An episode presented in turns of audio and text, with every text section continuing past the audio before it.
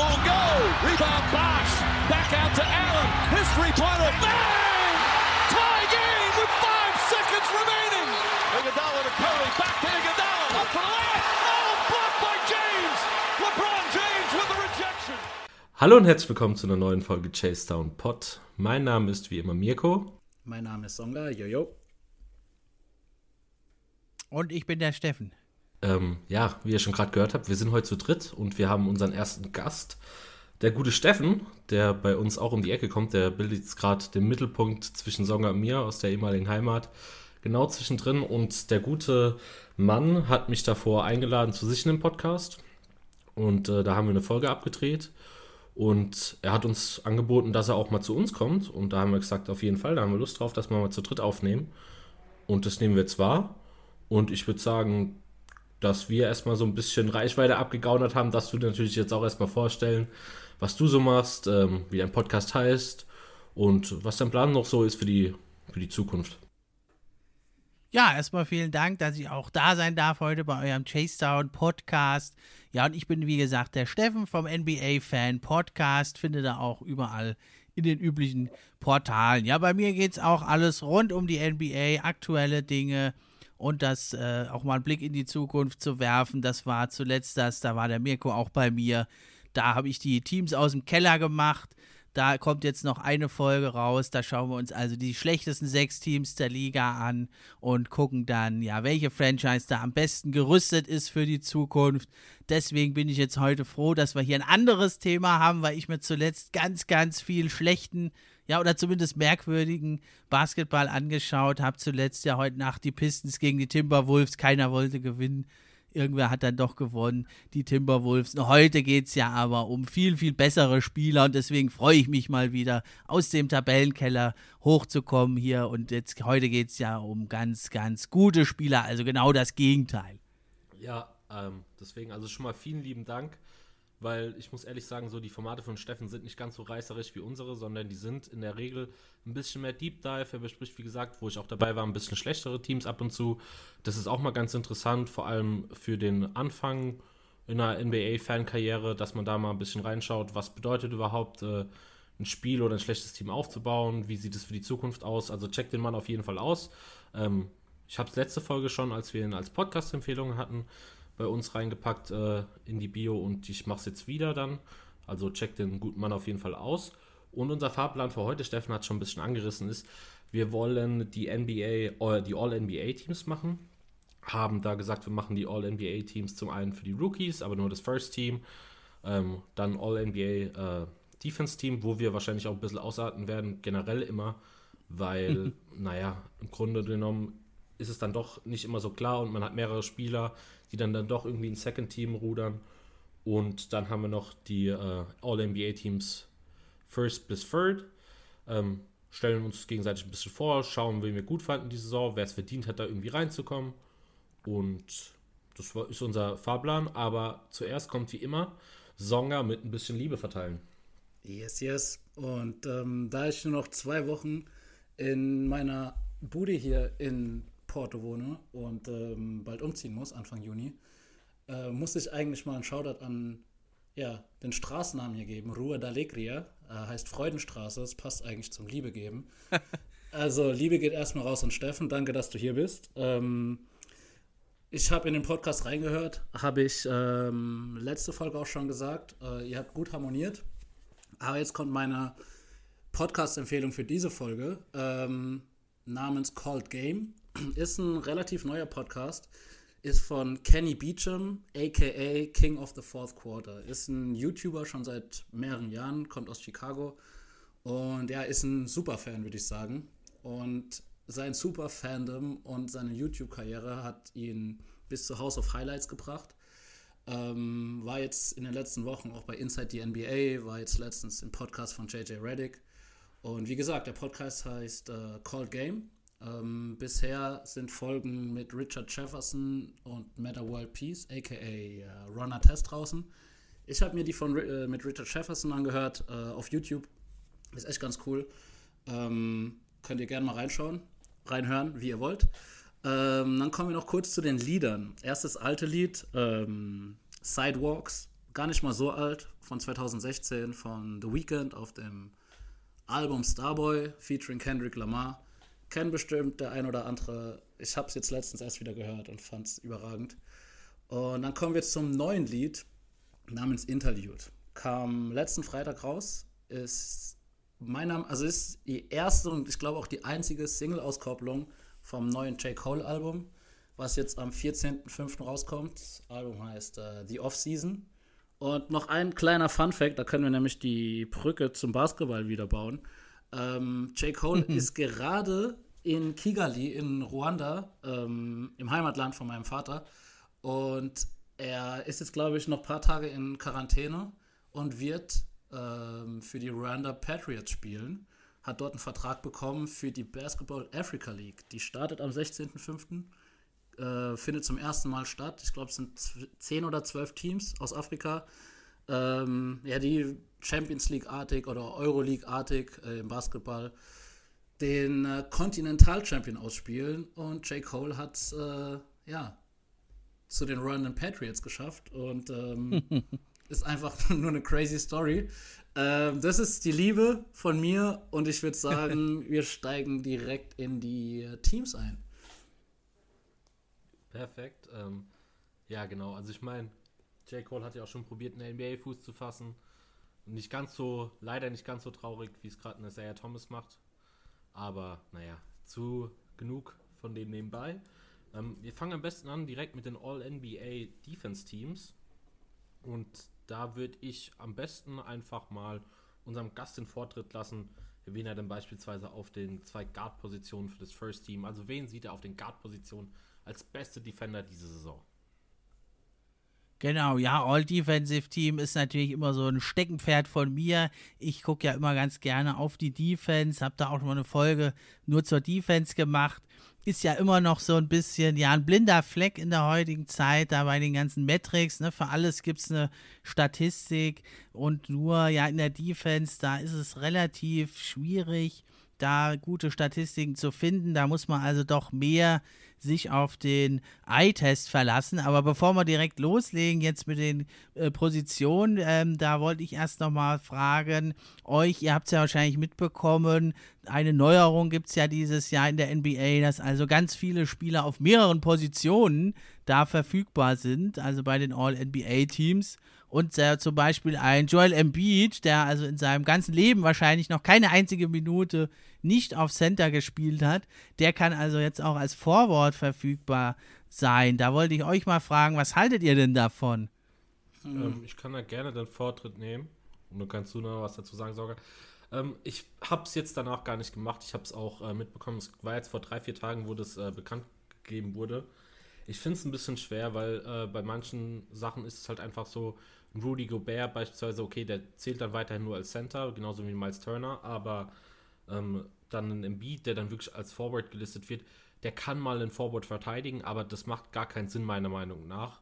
Oftmals, weil er spielt als Center, er verteidigt Center in der Regel am meisten. Klar kann das mal vorkommen, dass er switcht.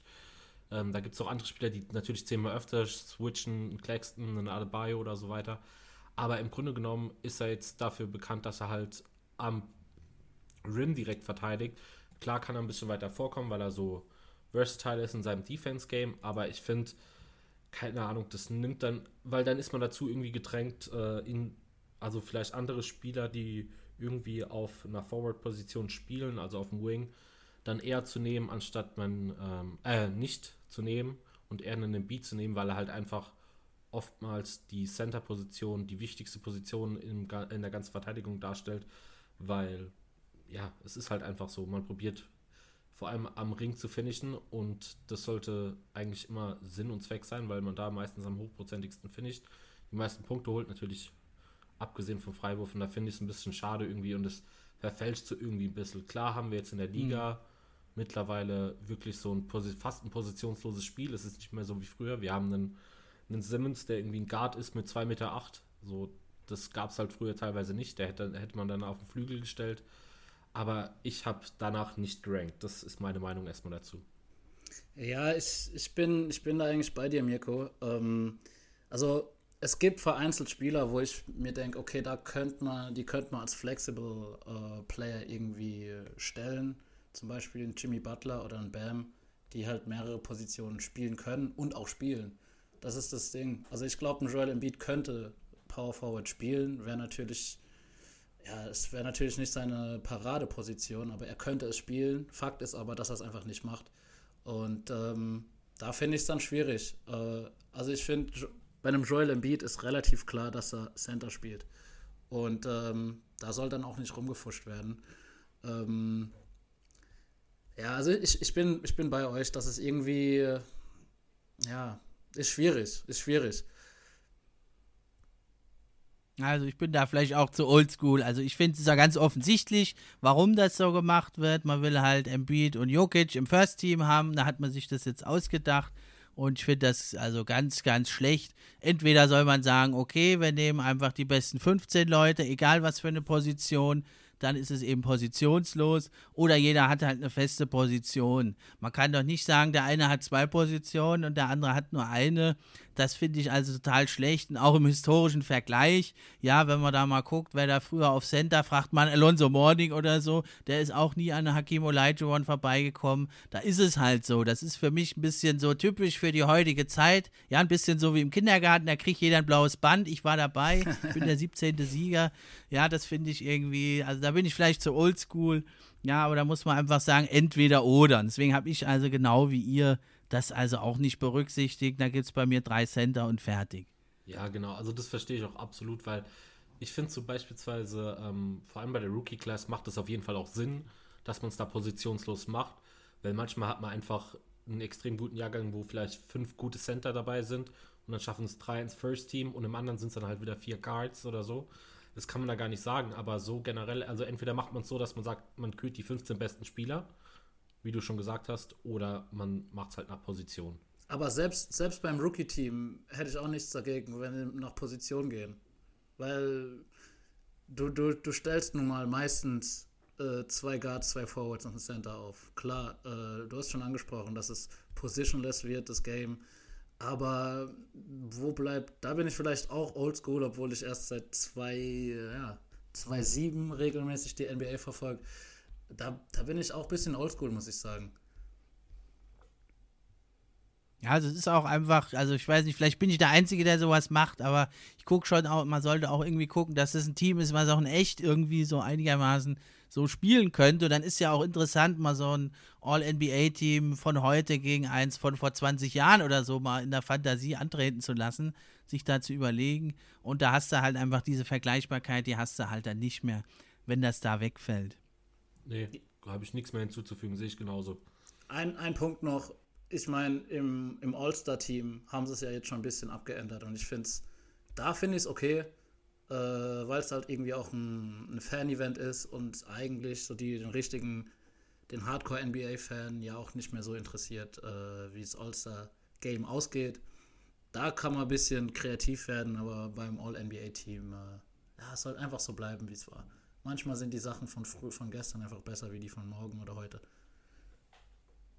Ja, vor allem geht es ja bei den All-NBA-Teams auch um harte Kohle. Ne? Wer da drin ist, der kann ja einen besseren Vertrag bekommen oder also genau. also seine Franchise kann ihm mehr anbieten. Und da äh, finde ich es dann ist schon ein extremer Vorteil, wenn du halt mehrere Positionen hast und dann eine größere Wahrscheinlichkeit hast, reinzukommen. Okay, aber jetzt hattet ihr ja mich schon gefragt nach den Guards. Also einen habe ich, da denke ich, den haben alle im All-Defensive First Team. Das ist Ben Simmons, der natürlich ja auf ganz vielen Positionen verteidigen kann, aufgrund seiner Größe und ja, unglaublich viele Deflections hat er. Er kann natürlich da gut Druck ausüben auf den Gegner. Und der ist also, denke ich, auf jeden Fall ein Guard, der im All-Defensive First Team sein sollte. Als zweiten Guard, da habe ich einen, der ist bei manchen ein bisschen umstritten. Ich sehe ihn aber doch eigentlich als ja sogar fast immer noch den besten Perimeterverteidiger. Es ist Jimmy Butler. Der hat äh, nicht in allen defensiven Kategorien äh, Top-Werte, aber man hat einfach immer bei ihm das Gefühl, ja, wenn es drauf ankommt, dann kann er halt aufdrehen und kann halt also ganz viele Gegner wirklich kalt stellen. Und er hat auch beim defensiven On- und Off-Rating, also er wird dann pro 100 Possessions immer bewertet, äh, wie scoret dann der Gegner, wenn er auf dem Platz ist oder wenn er nicht auf dem Platz ist. Und da muss man sagen, da hat er unter den Guards das allerbeste, den allerbesten Wert. Da macht der Gegner, wenn er auf dem Platz steht, also 6,6 Punkte weniger. Ist der beste Wert bei allen Guards, wenn man ihn denn als Guard nimmt. Und da ist er auch im 93. Perzentil in der Liga, also unter allen NBA-Spielern und auch seine anderen defensiven Werte sind, also abgesehen vom defensiven Rebounding, da ist er nicht ganz so stark wie vielleicht manch andere, aber alle anderen Werte sind auch absolut elitär, deswegen ist er für mich ein, der zweite Guard bei mir im All-Defensive-Team. Okay, dann äh, steige ich mal ein. Das wird jetzt auch Songa erstmal freuen. Als erstes muss ich sagen, ich habe Simmons auch drin. Ähm, ich war ganz kurz, ich war mir nicht sicher. Erstens fand ich es echt mal schön, in dem Podcast jemand also jemand neben mir positiv über Ben Simmons reden zu hören. Und ich war mir nicht sicher, ob du den drin hast, Mirko, aber mach weiter. Nee, ähm, ich rede ja auch immer nur schlecht über die Offense. Die ist ja auch äh, kritikwürdig. Aber ähm, ich habe ihn auch drin. Also ganz ehrlich, es ist vielleicht noch, also vor allem, was er halt verteidigen kann. Natürlich stelle ich den jetzt nicht irgendwie ein ganzes Spiel auf einen Jokic ab oder so. Das ist halt schwachsinnig. Aber der kann auch switchen und hat dann einfach gar keine Probleme, weil er zum einen einfach ziemlich stark ist, groß gebaut, wie ich schon vorhin gesagt habe, mit den 2,8 Meter. Acht. Und der schafft es immer wieder, Leute vor sich zu halten. Ähm, ich finde, insgesamt gibt es schon noch interessantere Spieler, was vor allem Team-Defense angeht. Da ist er jetzt aber auch nicht schlecht, das will ich überhaupt nicht sagen. So, aber da hat man direkt einen Kollegen äh, in Fireball, der mir da richtig gut gefällt, der das meiner Meinung nach bis jetzt noch ein bisschen besser macht was erstaunlich ist als Rookie. Ähm, ja, also Simmons habe ich auf jeden Fall auch drin. Und an zweiter Stelle habe ich ähm, Drew Holiday drin. Also mir gefällt er mhm. eigentlich auch ganz gut. Legt 1,7 Steals auf. Ähm, ich finde, er ist auf jeden Fall, er kann zum einen immer gut Spieler vor sich halten. Und das Ekelhafte, finde ich, bei ihm ist oft noch, dass er so ein Spieler ist, der wirklich manchmal von der Seite kommt, aus der Halbside und die auf einmal einen Ball klaut, wo keiner mit rechnet. Und deswegen habe ich True Holiday noch, noch drin. Ich finde es immer schwer, das natürlich, wie du auch schon eben gesagt hast, Steffen, mit Metriken zu unterwandern. Vor allem, ich denke mal, du hast deine meistens von Cleaning the Class, oder? Wenn du mit Perzentilen angibst. Das äh, geht bei uns leider mhm. nicht. Ähm, deswegen, ich finde True Holiday, ich verstehe natürlich auch absolut Jimmy Butler-Pick. Ähm, ich finde, bin aber in dem Moment erstmal mit True Holiday gegangen. Okay, ähm, also Ben Simmons habe ich auch und ähm, Jimmy Butler und Drew Holiday waren beide, die es gerade so nicht geschafft haben. Ich habe Thibault drin. Ähm, ich wollte dir ein bisschen Liebe. Oha. Ja? Ähm, ja, ja, mach ruhig weiter. Ähm, ja, also für mich, ihr werdet es wahrscheinlich jetzt über den, den Podcast noch öfter hören. Ich habe auch ähm, Availability als Faktor mit einbezogen. Und ähm, Jimmy Butler hat 18 Spiele gefehlt. True Holiday zwar nur 12. Thibault hat, glaube ich, nur drei gefehlt und ähm, ist meiner Meinung nach über die Saison einfach immer besser geworden. Und was ich an True Holiday, warum ich ihn nicht drin habe, ist, weil ich einfach, also vom Eye-Test her denke, dass er bessere Saisons hatte als diese. Klar ist er einfach immer noch ein überragender Verteidiger, einer der besten der Liga. Ähm, aber ja, deswegen, das waren so die, die Gründe, warum ich Thibault vor Jimmy Butler und True Holiday gesetzt habe und Ben Simmons, äh, ja, haben wir ja alle ähm, Favorit mit Rudy Gobert auf dem Defensive Player of the Year. Das war eigentlich ein No-Brainer. Mhm, aber ich finde es cool, dass wir drei verschiedene Guards neben Ben Simmons haben. Ja, ähm, Steffen, willst du darüber reden, warum du OH gesagt hast oder weil ich teile die Meinung auch? Ähm, nicht, weil ich jetzt irgendwie. naja, nee, also sind durchaus auch sehr gute Defender. Ich habe auch True Holiday, habe ich im Second Team, habe ich da als meinen Guard und ja, Feibohl war so mein, mein letzter Streichkandidat. Ne? Hat natürlich beeindruckende Werte, die er da auflegt. Er ist, also für mich hat er es halt nicht geschafft, weil er einfach zu wenige Minuten da sieht. Genau. Ne? Er spielt ja nicht mal 20 Minuten. Und da äh, ist für mich, wenn man in ein All-NBA-Team will, da muss man mehr spielen. Das ne? ist für ihn natürlich Pech für Thibault. Er, in einer anderen Mannschaft wird er natürlich 30 Minuten oder mehr spielen. Eine Mannschaft, die mehr Shooting hat. Aber da eben die Sixers halt verzweifelt da Shooting brauchen und er das noch nicht drauf hat, vielleicht kommt er ja irgendwann noch dahin, da, also die reinen Werte sind natürlich fantastisch. Also er hat ja 5,6 Deflections und ist also auch bei Blocks, ne, ist er also überall äh, führend in der Liga und das als ja, Wing Defender. Das ist schon beeindruckend. Aber eben Jimmy Butler, den, äh, der, der ist da auch nicht viel schlechter. Und der spielt natürlich viel mehr und der verteidigt dann doch, aber weil er halt mehr auf dem Feld steht, auch halt eben oft äh, doch auch die stärkeren Gegner. Und da ist also, wenn man zum Beispiel sich die Deflections anschaut oder auch ähm, die, das, äh, äh die Versatility, die Defensive, da ist er auch überall so bei den besten 5% mit dabei. Deswegen, äh, das hatte für, für mich dann äh, Freiburg da doch nochmal separiert. Ähm, genau, also da gehe ich absolut mit. Zumindest in dem Punkt, was ich auch verstehe.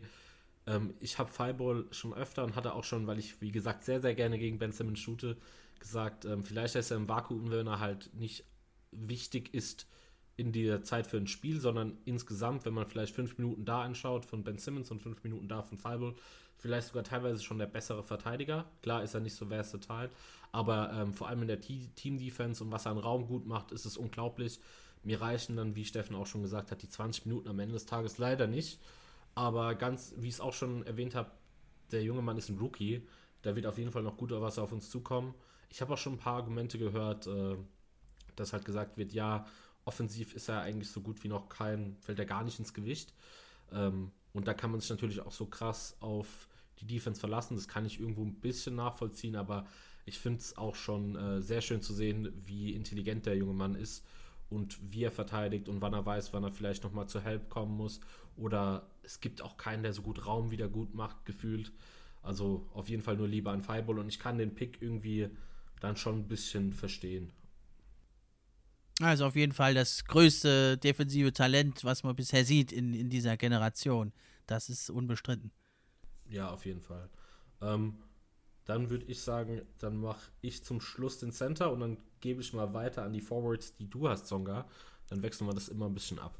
Ja, also wir haben ja jetzt über, ähm, bevor wir mit dem Team angefangen haben, über die Position geredet. Und ich habe mich eigentlich in der Vorbereitung äh, zum größten Teil dran gehalten, außer jetzt hier bei den Forwards. Also einmal habe ich Janis als Forward und der zweite ist Bam Adebayo. Ähm, da habe ich mal so ein Auge zugedrückt, weil ich den einfach nicht außen vor lassen wollte. Ähm, ja, also Bam Adebayo ist einfach so flexibel, dass er eigentlich, ich würde sagen, vielleicht mit Anthony Davis äh, der flexibelste oder versatilste Verteidiger der Liga ist. Ähm, kann beide Spieler im Pick and Roll verteidigen. Ähm, trägt zu einer guten Defense natürlich mit Jimmy Butler bei Miami Heat bei. Und Janis, ähm, ja, Defensive Player of the Year vom letzten Jahr. Oder Mirko? Ähm, und. da muss. Wie bitte? Da wollte ich mich auch nochmal entschuldigen. Äh, ich weiß nicht, was da mit mir durchgegangen ist, dass ich gesagt habe, äh, Rudy Gobert wurde letztes Jahr Defensive Player of the Year. Ähm, nochmal offizielle Entschuldigung. Mir ist es eine Stunde danach aufgefallen, weil ich nochmal gegoogelt habe, ob ich wirklich Bullshit, also weil ich das auch noch so selbst überzeugt gesagt habe. Ja, manchmal eben, eben deswegen stand ich so krass auf dem Schlauch äh, in der Folge. Aber ja, äh, nee, das sind meine zwei. Also ich habe Janis und Bam. Ähm, ja, was, was haltet ihr von den beiden? Wen habt ihr denn? Ähm, Steffen, möchtest du oder soll ich? Na, mach mal du. Also Janis gehe ich auf jeden Fall mit. Ähm, keine Ahnung, Janis ist halt immer noch ein Biest. Also vor allem, wenn er was er macht, ist halt schon noch mega geil. Er kann sogar für die Größe, holt er noch relativ viel Steals mit 1,2 Steals. Also ist dann nicht so der klassische Big Man, auch wenn er natürlich als Forward spielt. Ähm, 1,2 Blocks, das war schon mal mehr, aber ich finde, Janis kann so gut wie auch fast alles verteidigen, zumindest mal was von drei aufwärts geht, weil er halt einfach mega athletisch ist. Den kann man auch mal switchen. Ähm, macht auch extrem viel wieder gut, was halt ein Brook Lopez dir vor allem halt schlecht macht, weil du mit ihm halt wirklich nur radikal Drop Defense spielen kannst. Also deswegen gehe ich da auf jeden Fall mit äh, mit Janis und ich habe als zweiten Forward bei mir Draymond Green. Ähm, der selbsternannte beste Verteidiger all time. ähm, und Gewinner von Marvel Arena. Stimmt auch wieder, ja. Obwohl, wie viele Punkte hatte Curry? Über 40, glaube ich. 49 war das das Spiel? Genau. Ja, aber Draymond Green hatte ein Triple-Double, ne? Da wollte er, da wollte er endlich mal einen Titel sich holen, hat er ja im Interview auch gesagt, äh, vor allem um die Kinder von Steph Curry zu ärgern, wollte er unbedingt das werden. ähm, ja, nee, also Draymond ist halt für mich immer noch, auch wenn er das sagt, das ist so, geht so ein bisschen Ben Simmons rein. Ich bin der äh, Defense Player of the Year. Aber man muss auch wirklich sagen, vor allem was die Intelligenz angeht, ähm, spielte halt immer noch gut. Ich habe mir ein paar danach noch Szenen angeschaut, wo ich mir halt gedacht habe, vor allem weil ich mir auf die Athletic einen Artikel durchgelesen hatte, ich weiß gerade nicht mehr von wem der war. Oh, wie heißt der Schreiber nochmal von den, von den Golden State Warriors? ist jetzt auch egal, aber hat danach einen Breakdown gemacht, wie er Janis verteidigt hat. Und das sind oft so Sachen, die man gar nicht sieht. Also wie er ihn vor ihn hält, lässt ihn dann teilweise die Baseline ins Auslaufen. Und das muss man erstmal schaffen. Äh, einen Janis sage ich, einen Zion. Entschuldigung, jetzt weiß ich schon. Ähm, vor allem einen Zion, der halt wirklich am Korb finisht und, keine Ahnung, die Spieler prallen ab. Und man muss auch ehrlich sagen, am Ende des Tages ist er da wirklich so der Kopf der ganzen Defense dass die wirklich eine Top 5 Defense stellen. Natürlich haben wir da so Leute wie Kelly Oubre, die im Gesamten eigentlich eine gute Defense spielen können, aber dass die wirklich die Warriors gerade noch auf ähm, Top 5, also auf dem 5. Platz sind, finde ich schon sehr, sehr stark und er macht halt viel mit Intelligenz weg, weswegen ich ihn noch als zweiten Forward bei mir habe. Wie sieht es bei dir aus, Steffen? Ja, ich habe es also genau gleich wie du, ganz komisch, als hätten wir uns hier abgesprochen. Ja, ich habe, also bei mir ist Bam, ist, ist äh, also wirklich der Center-Regel zum Opfer gefallen, mhm. ist nicht bei mir in den All-Defensive Teams, hängt auch ein bisschen damit zusammen, ähm, eben mit diesem defensiven On und Off. Da hat er nämlich nur äh, minus 1,1, also deutlich schlechter als zum Beispiel Jimmy Butler. Und das ist natürlich schon auch noch mal so ein kleines Kennzeichen, aber vor allem Janis, der hat ja den viertbesten Wert, also minus 8,1 Punkte äh, machen da die Gegner weniger. Wenn er auf dem Feld steht, ist der viertbeste Wert überhaupt oder dritt- oder viertbeste Wert. Und ja, das ist so ein Typ, den wird man einfach wirklich gerne mal in echt nochmal sehen, weil so ganz kommt das, glaube ich, aus dem Fernsehen gar nicht raus, wie der da in, in drei Schritten plötzlich ist er bei dir und blockt einen Ball weg. Das ist einfach im Stadion, glaube ich, auch nochmal eine Nummer krasser zu sehen. Ja, und dann habe ich doch also den Draymond Green, ja, seit er also keinen mehr in die Weichteile tritt, ist er auch wieder sympathischer geworden, finde ich. Und ich finde es halt echt, also unglaublich, wie der da diese Warriors-Defense da, also das ist die fünftbeste Defense. Ich dachte, ich falle vom Stuhl, wie ich mir das hier in der Vorbereitung zur Folge angeguckt habe. Ja, und das ist also ja, maßgeblich natürlich sein Verdienst. Der ist halt, äh, Mirko hat es auch gesagt, das ist ein unheimlich schlauer Spieler, der ahnt schon immer voraus, was der Gegner jetzt macht.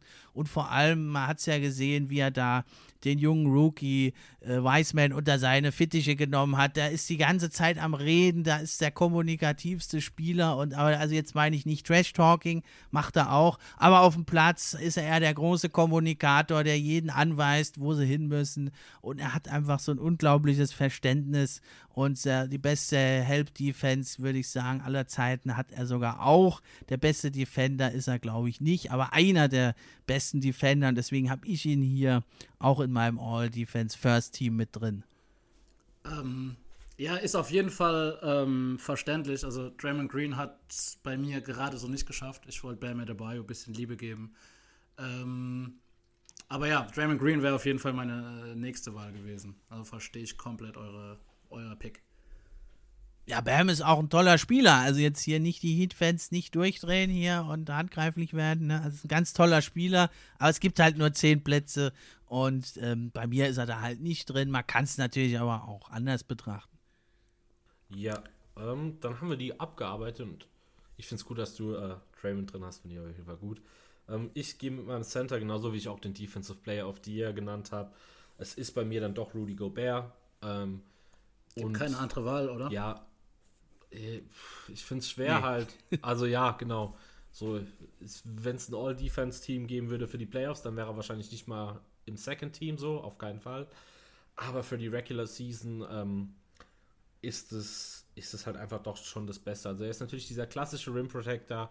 Ähm, die Leute haben Angst vor ihm. Er holt Blocks. Ich glaube, die Leute treffen zu 14% schlechter am Ring, wenn er da verteidigt, was halt einfach ein unglaublicher Wert ist.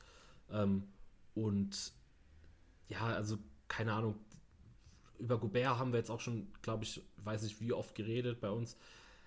Er ist dann doch für die Regular Season über allen Zweifel erhaben. Die Jazz stellen eine äh, überragende Defense. Ähm, das ist zum Großteil sein Verdienst. Der war nicht umsonst zweimal Defense, zweimal Defensive Player of the Year, nicht dreimal. Letztes Jahr auch, ne? Letztes Jahr auch, genau. ähm, ja, also deswegen, ich weiß nicht, ihr habt eben schon gesagt, beide, ihr habt den auch da. Ja, also ich glaub, da gibt es keine große andere Wahl. Ich weiß auch gar nicht, also ich, wir haben letzte Folge drüber geredet. Ähm, also Steff, mein, wenn du willst, kannst du gerne noch was zu sagen. Wir haben, ich glaube, ich habe letzte Folge alles zu ihm gesagt. Äh, was Mirko jetzt auch ja, wieder gesagt hat, ähm, ist einfach der beste Center in der Defense. Äh, Punkt. Ja, hat also seine Schwächen natürlich beim Switchen, brauchen wir hier, glaube ich, nicht vertiefen, aber ja, ist halt so ein Freak of Nature und äh, wenn du halt ein Spieler bist, um den ganzes Team eigentlich seine Defense und ja, eigentlich mehr oder weniger auch die Offense eigentlich aufbauen kann, dann sagt das schon einiges aus und nobody is perfect. Er hat also hier auch den besten Wert beim Defensive On and Off hat er nämlich zwölf Punkte, machen die Gegner im Schnitt weniger, wenn er auf dem Korb steht, äh, auf dem Feld steht gegen die Jazz. Und das ist äh, unheimlich aussagekräftig. Und noch dazu war ja jetzt Embiid. Äh, das ist für mich dann der Center im, im All-Defensive Second Team. Der hat halt viele Spiele verpasst und da ist das für mich relativ klar, dass Gobert dann im ersten Team ist. Ja, also das muss ich auch ehrlich sagen. Ich glaube, es wäre auf jeden Fall nochmal äh, interessanter geworden, wie es aussieht, wenn ähm, Embiid sich nicht verletzt hätte, weil dann hätte ich, glaube ich, eher, also auf jeden Fall mir schon überlegen müssen, wen ich dann nehme von beiden, muss ich ehrlich sagen. So, aber da das einfach Fakt ist, dass halt Embiid so viele Spiele, so viele Spiele verpasst hat, gehe ich da weiter mit Gobert. Und, und es ist jetzt auch nicht so, dass ein Embiid irgendwie 10 Spiele verpasst hat und Gobert 5. Also ein Embiid hat 20 Spiele verpasst und Gobert einfach 1. Also das Availability ist halt, also ich habe schon gesagt, ich ich werde es ein paar Mal erwähnen. Und in so einer Saison, wo gefühlt ähm, jeden zweiten Tag gespielt wird, ähm, mit den ganzen Corona-Regelungen, äh, finde ich, ist es ein Faktor, den man irgendwie auch nicht kleinreden darf, wenn jemand fünf Spiele oder weniger gefehlt hat, ist es irgendwie auch eine Leistung, die, äh, ja, die einfach mal erwähnt werden sollte. Ja, dann haben wir Hast du jetzt noch, ähm, weil wir haben ja ursprünglich gesagt, wir waren nur das First Team, Steffen, weil es dauert ist schon jetzt wieder eine halbe Stunde und ich weiß, wir haben noch vier Teams sozusagen vor uns. Du hast doch Second Team gemacht, direkt für dich? Ähm, ja, hatte ich dann irgendwie missverstanden, aber es sind eigentlich, habe ich also Spieler im Prinzip drin, die jetzt auch schon erwähnt wurden. True Holiday habe ich da und dann habe ich aber Thibault nicht, sondern Anunobi, Michael Bridges, Kawhi Leonard und Joel Embiid habe ich da noch. Okay, gehe ich, also ich wollte nur noch mal, dass du kurz erwähnst, wenn du so noch drin hattest, nur für die Überlegung. Michael Bridges habe ich auch überlegt, ob ich ihn reinnehme, sogar vielleicht eventuell ins First Team. Ähm, aber dann ist es mir dann doch, hat es mir dann doch nicht gereicht. Kawhi spielt auch wieder underrated gut. Aber ähm, ich habe mir halt gedacht, oder wir haben uns gedacht, wir sind jetzt schon wieder bei 33 Minuten. Laut meinem Tacho, das wird dann einfach zu lang. Also ich glaube, drei Stunden will ich dann doch keiner geben. Ähm, dann würde ich sagen, machen wir weiter mit den Rookies. Yes, yes. Und ähm, ja, ich kann von mir aus gerne anfangen und ich denke, den werden wir alle drin haben. Ähm, wahrscheinlich auch für viele, ich weiß nicht, für mich ist das zumindest äh, der Rookie of the Year. Lamello. Yes, genau. ähm, keine Ahnung, klickt 16 Punkte auf, äh, 6 Rebounds, 6 Assists, spielt 29 Minuten. Als er dann gestartet ist, hat man irgendwie gedacht, okay, was geht jetzt ab? Wie konnte sich gefühlt vor allem äh, viele die irgendwie in dieser äh, Twitter-Bubble sind, wo halt viel nach Stats geht, am Anfang täuschen. Der Junge spielt einen überragend schönen Basketball, ob es irgendwie die Football-Pässe über ein ganzes Feld findet in der Transition, ob es teilweise auch sein Shooting ist, das erstaunlich gut ist mit 36 Prozent. Ähm, ja, das Playmaking ist teilweise extrem, also er zeigt so schöne flashy Plays. Er kommt zum Korb, die Defense ist nicht schlecht. So am Ende des Tages ist es wirklich jemand, der jetzt schon Star-Potenzial zeigt weswegen ich ihn auf jeden Fall drin habe und für mich auch der Rookie of the Year ist. Ähm, wollt ihr noch irgendwas zu dem ergänzen gerne? Also, wenn ihr noch was zu sagen habt, Steffen oder Songa? Mm, ein ja, ein Glück ist er jetzt zurückgekommen, sonst wäre nämlich Anthony Edwards wahrscheinlich Rookie of the Year geworden. Auch ein toller Spieler, aber da bereiten mir so die Quoten so ein bisschen Magengrummeln. Und deswegen bin ich doch froh, dass äh, Lamello zurückgekommen ist. Und man muss schon auch sagen, wenn dein Team, die Charlotte Hornets, da im Kampf ist um die Playoffs oder ums Play-in-Tournament und verzweifelt hofft, dass sein Rookie zurückkommt, dann hat das natürlich auch schon was zu sagen, weil, also er spielt ja jetzt nicht in den Spielen wie Anthony Edwards, wo es um die goldene Ananas geht, sondern da geht es ja um richtig was und trotzdem performt er auch jetzt gleich nach der Verletzung wieder auf hohem Niveau. Deswegen bin ich echt froh, dass er zurückgekommen ist und den Award sich sicher holen wird. Ja, also ich glaube ja. auch nur, weil Charlotte äh, im Playoff-Run ist, hat der hat Lamello den, den Award relativ sicher, weil äh, ja Minnesota halt da steht, wo sie stehen. Ähm, sonst wäre es, glaube ich, ein bisschen knapper geworden, weil Edwards auch kein Spiel verpasst hat, Lamello über 20. Äh, aber es ist umso schöner, dass er zurückkommt. Ich habe nämlich nicht gedacht, dass er zurückkommt. Und Lamello in einem Play-in-Game äh, wird sehr, sehr nice, glaube ich. Ja, auf jeden Fall. Ähm, dann kann ich auch eigentlich von mir aus gleich weitermachen, weil ich hatte für mich die, die ersten drei waren ganz klar. Ähm, wie Steffen schon gesagt hat, wahrscheinlich klar ist es auch immer die Voter, die das ein bisschen anders sehen, weil ich hätte Halliburton, habe ich noch drin. Aber ich will jetzt erstmal über Edwards reden, der wahrscheinlich der zweite wird im Rookie Race.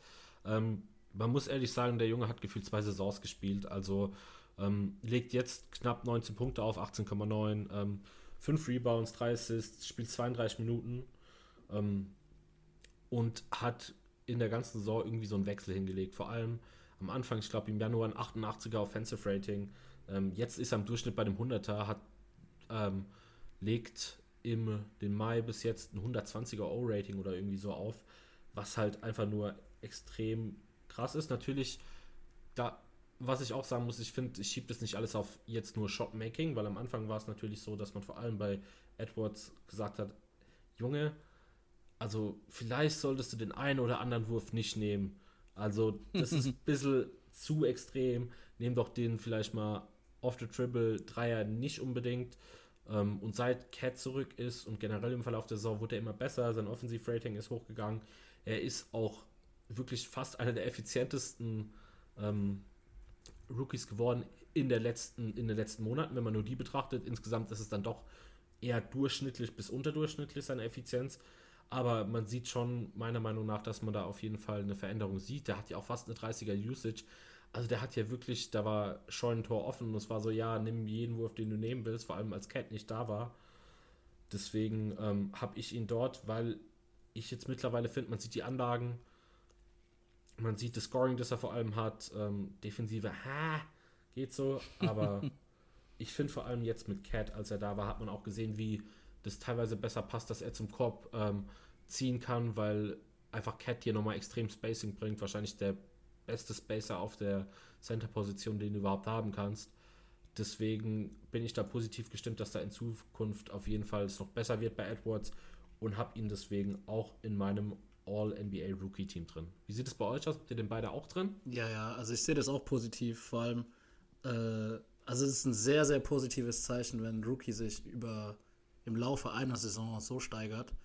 Ähm, und Minnesota hat dann halt so schäbig angefangen äh, auch aufgrund der Verletzung von Dilo wahrscheinlich und weil der Kader insgesamt jetzt nicht so äh, Bombe ist, dass ich glaube, ich habe das vor ein paar Wochen auch gesagt gehabt, dass Edwards einfach mehr spielen soll, weil er anfangs nicht so viele Minuten gesehen hat.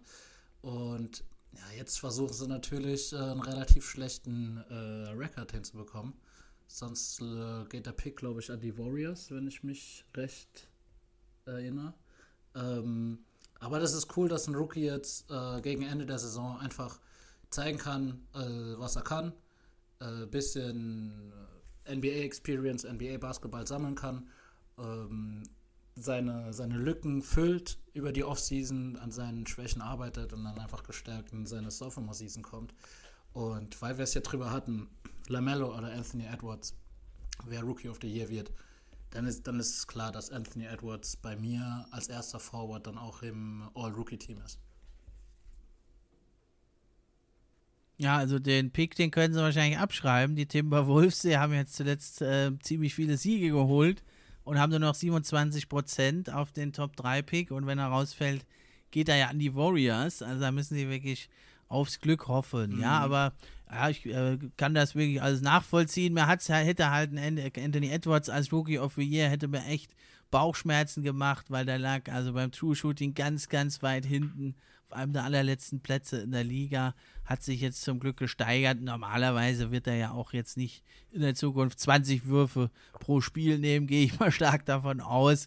Wenn sie nicht wieder in Richtung Tanking gehen müssen, die Timberwolves, wird das nicht mehr geschehen und ja, ich fand es immer ein bisschen schade, Therese Halliburton schon in der Draft so tief gefallen und ist einfach ein äh, super reifer Spieler, der trifft fast nie eine falsche Entscheidung, der macht immer das Richtige, der passt in jedes Line-Up rein und äh, ist halt ein unheimlich cleverer Spieler auch und der wird auf jeden Fall seinen Weg gehen. Ja, dann bin ich mal gespannt an Nummer vier, äh, als, als vierten Spieler habe ich hier einen äh, von den Detroit Pistons, mein Team, das ist Sadiq Bay. Habt ihr den auch auf eurer Liste?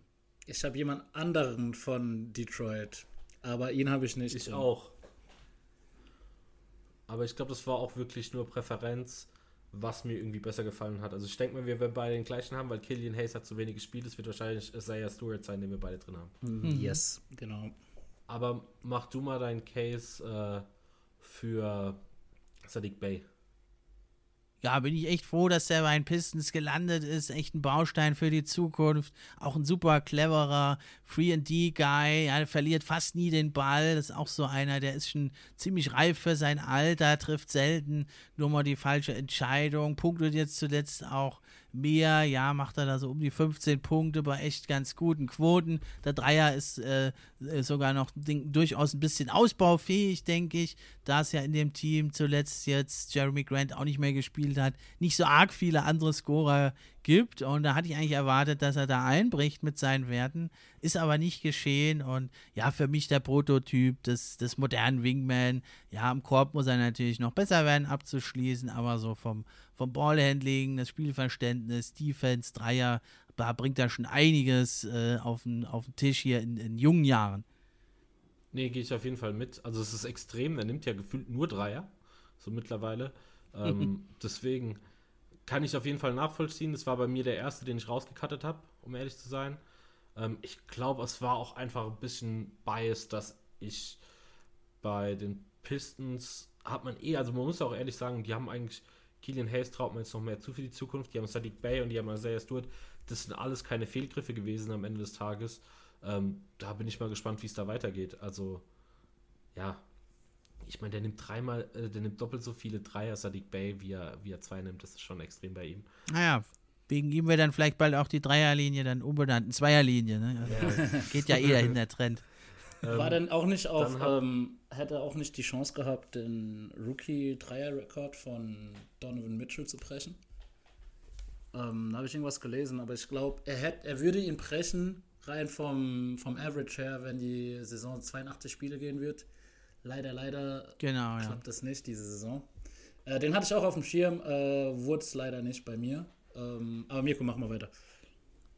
Ähm, ja, genau. Wie ich eben schon gesagt habe, ein anderer von ähm, den Pistons, Isaiah Stewart, ähm, ist jetzt nicht bei weitem nicht so viele Punkte wie, wie ein Bay, der legt äh, nur 8 Punkte auf, 6,6 Rebounds, ein Assist, ähm, aber ist dafür schon sehr, sehr äh, effizient und das muss man ihm hoch anrechnen, weil ich am Anfang gedacht habe, er wird jetzt echt so ein sehr eindimensionaler Spieler und zeigt das schon ein bisschen mehr Flashes. Denn er hat jetzt nicht viele Dreier genommen, aber ich finde, er kann sie nehmen.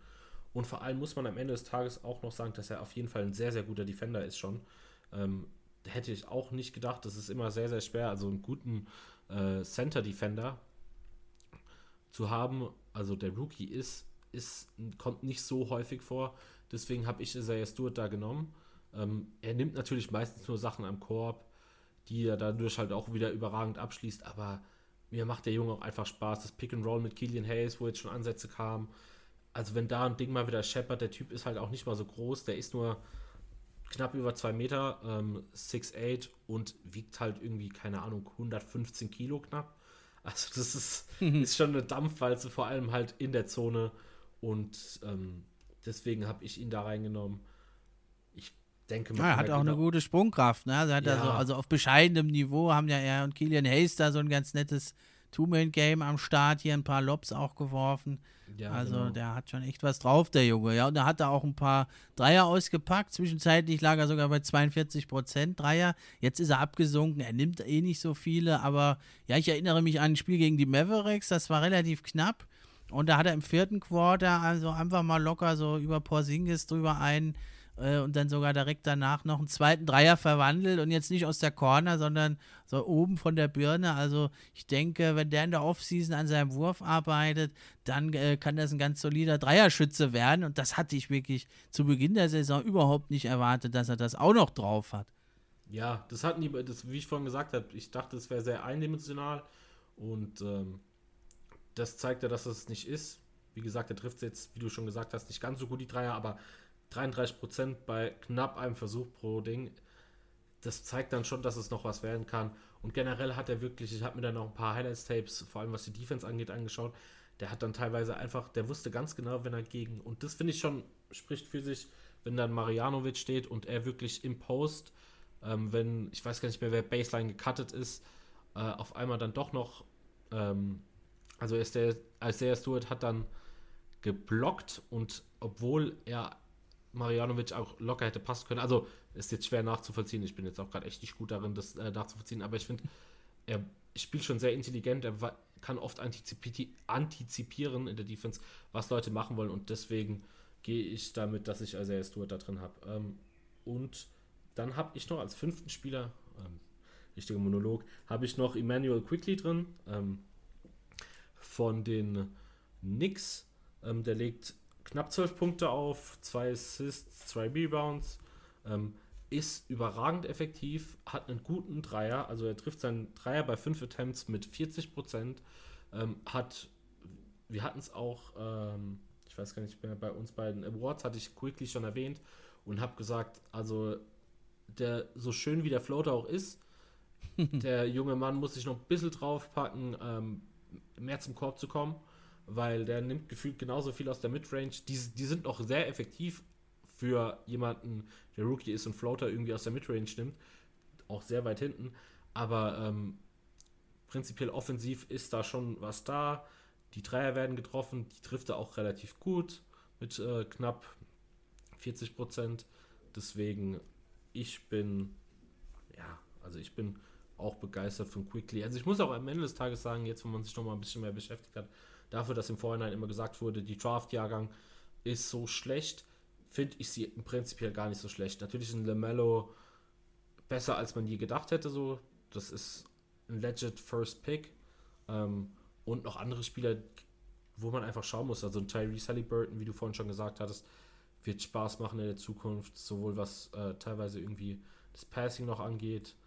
Aber ja, also ich bin das ist meine fünf. Lamello, Edwards, Halliburton, Quickly und Stewart.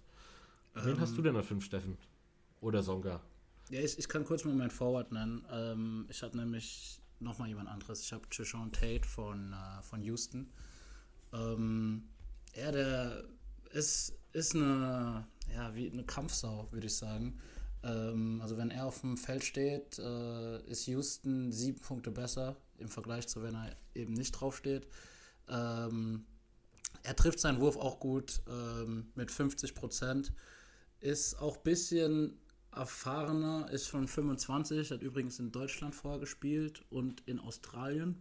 Wurde da, glaube ich, auch äh, MVP oder äh, Finals MVP, wenn ich mich nicht täusche.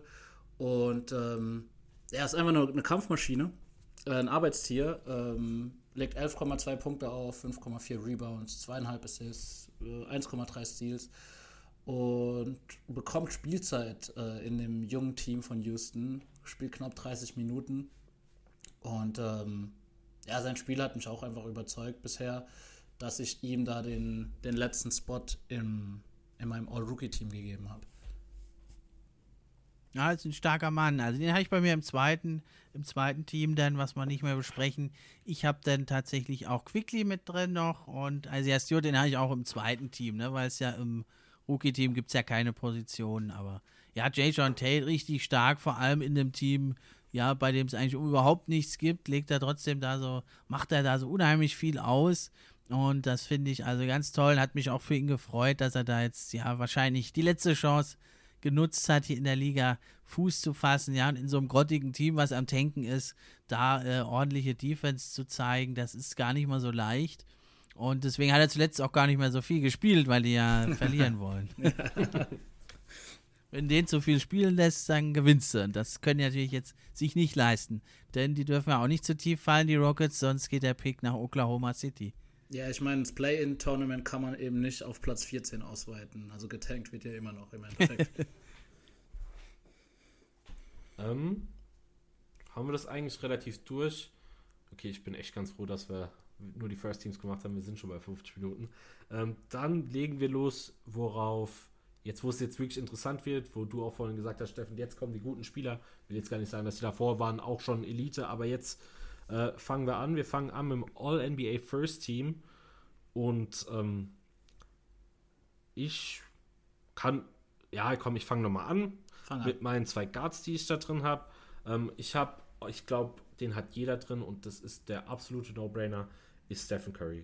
Yes, Stephen yes. Curry ähm, legt, ist momentan vorne, legt wahrscheinlich die, am Ende der Saison wirklich die meisten Punkte der Liga auf pro Spiel mit 31,8 Punkten, was schon echt stark ist. Ähm, ja, 5,5 Rebounds, knapp 6 Assists.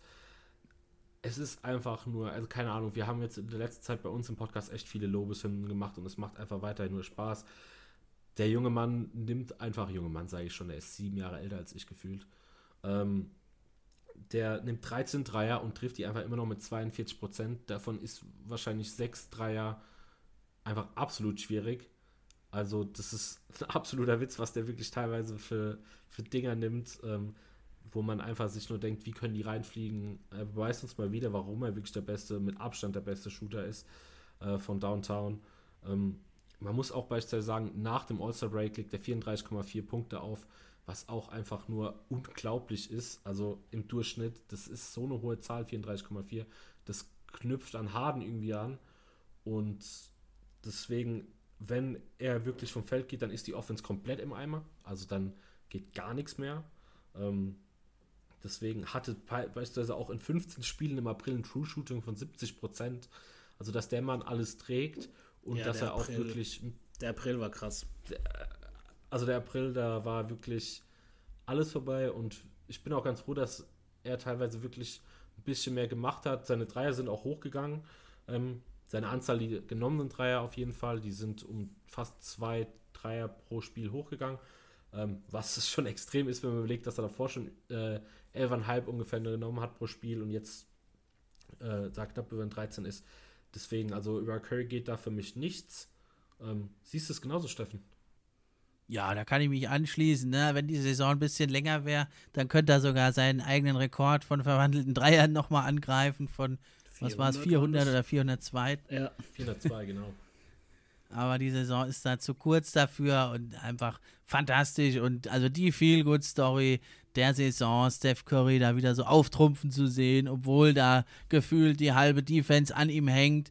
Aber der macht das einfach so clever, entweder mit seinen tollen Handles, äh, wenn er dann nach 5, 6 Dribblings dich nicht ausgespielt hat, dann macht er kurz mal einen äh, Handoff oder einen Mini-Pass mit Draymond Green, zischt auf die andere Seite rüber und drückt dann von da ab. Also ist, glaube ich, wirklich demoralisierend, den Kerl zu verteidigen. Und der hat also auch von den On- und Off-Differenzwerten das Beste den, in der Offense, den besten Wert. Also die Warriors machen im Schnitt mit ihm auf dem Feld 16,2 Punkte mehr. Ja, nur in der Offense. äh, insgesamt äh, liegen sie auch bei 14,2 Punkten besser.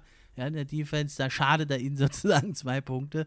Aber also unglaublich und also ganz fantastisch. Und gerade dieser Rand im April war natürlich heiß. Da hat man jeden Tag da eingeschaltet und ihm die Daumen gedrückt und einfach das genossen und sich gefragt, ja, wie lange kann das noch weitergehen? Ja, ich glaube, diese 16,2 Punkte, die so besser sind in der Offense, das ist dann dieses wohlbekannte Curry macht seine Mitspieler besser, weil also er, er macht natürlich macht er auch viele Punkte, weil der Rest einfach nicht viel kann. Aber also Curry kann man wirklich nur Lobeshymnen und nochmal, ähm, wir wollten mal eine äh, Lieblings-Top 20 äh, Most äh, Watchable Player, also die man am liebsten schaut. Und da ist der Mann auf jeden Fall auch dabei. Also und, ich, und einen Scoring-Titel holt er sich ja auch noch wahrscheinlich. Auf jeden ne? Fall holt ja, er sich genau. den. Und ich glaube, Steph Curry wäre bei mir auch an Nummer 1. Also wenn ich jetzt ein Spiel, wenn ich mich entscheiden könnte, welchen Spieler ich am liebsten zuschauen könnte, sagen wir mal sogar live, dann wäre es, glaube ich, Steph Curry in der Hoffnung, dass er einfach heiß läuft und 10 Dreier trifft. Ähm, aber also ich glaube, Steph Curry ist bei jedem klar First Team. Und danach wurde es echt schwierig bei mir. Ich habe nämlich vier Guards für die ersten beiden Teams. Ähm, Steph Curry und drei weitere. Ich kann gern mal meinen zweiten Guard fürs First Team nennen. Und das ist äh, Luka Doncic. Ähm, Average 28,28 und 8,7 hat die Mavs jetzt ähm, auf dem fünften Platz ähm, hochgespielt, sage ich mal, fast äh, im Alleingang, würde ich sagen. Natürlich hat er ein ähm, paar gute Spieler neben sich, aber wenn man sich den Lauf der, der Saison anschaut, also am Anfang hatten sie ja Verletzungs- und Corona-Pech und äh, Porzingis ist mal wieder 20, 25 Spiele äh, raus gewesen und Luka Doncic in seinem in dem jungen Alter äh, trägt er ein Team ähm, bis in die Playoffs und also es ist für mich so langsam wie, wie bei LeBron James. Also wir nehmen das irgendwie für, für ja, gegeben an. Also was, was der Mann diese Saison wieder macht, ist krass. Äh, ich habe mir schwer getan bei den Guards. Ähm, bin mal gespannt, ob ihr den auch drin habt. Ja, ja ich habe den auch, also im First Team, äh, genau den Luka Doncic. Und ja, du hast das ja eigentlich schon super analysiert.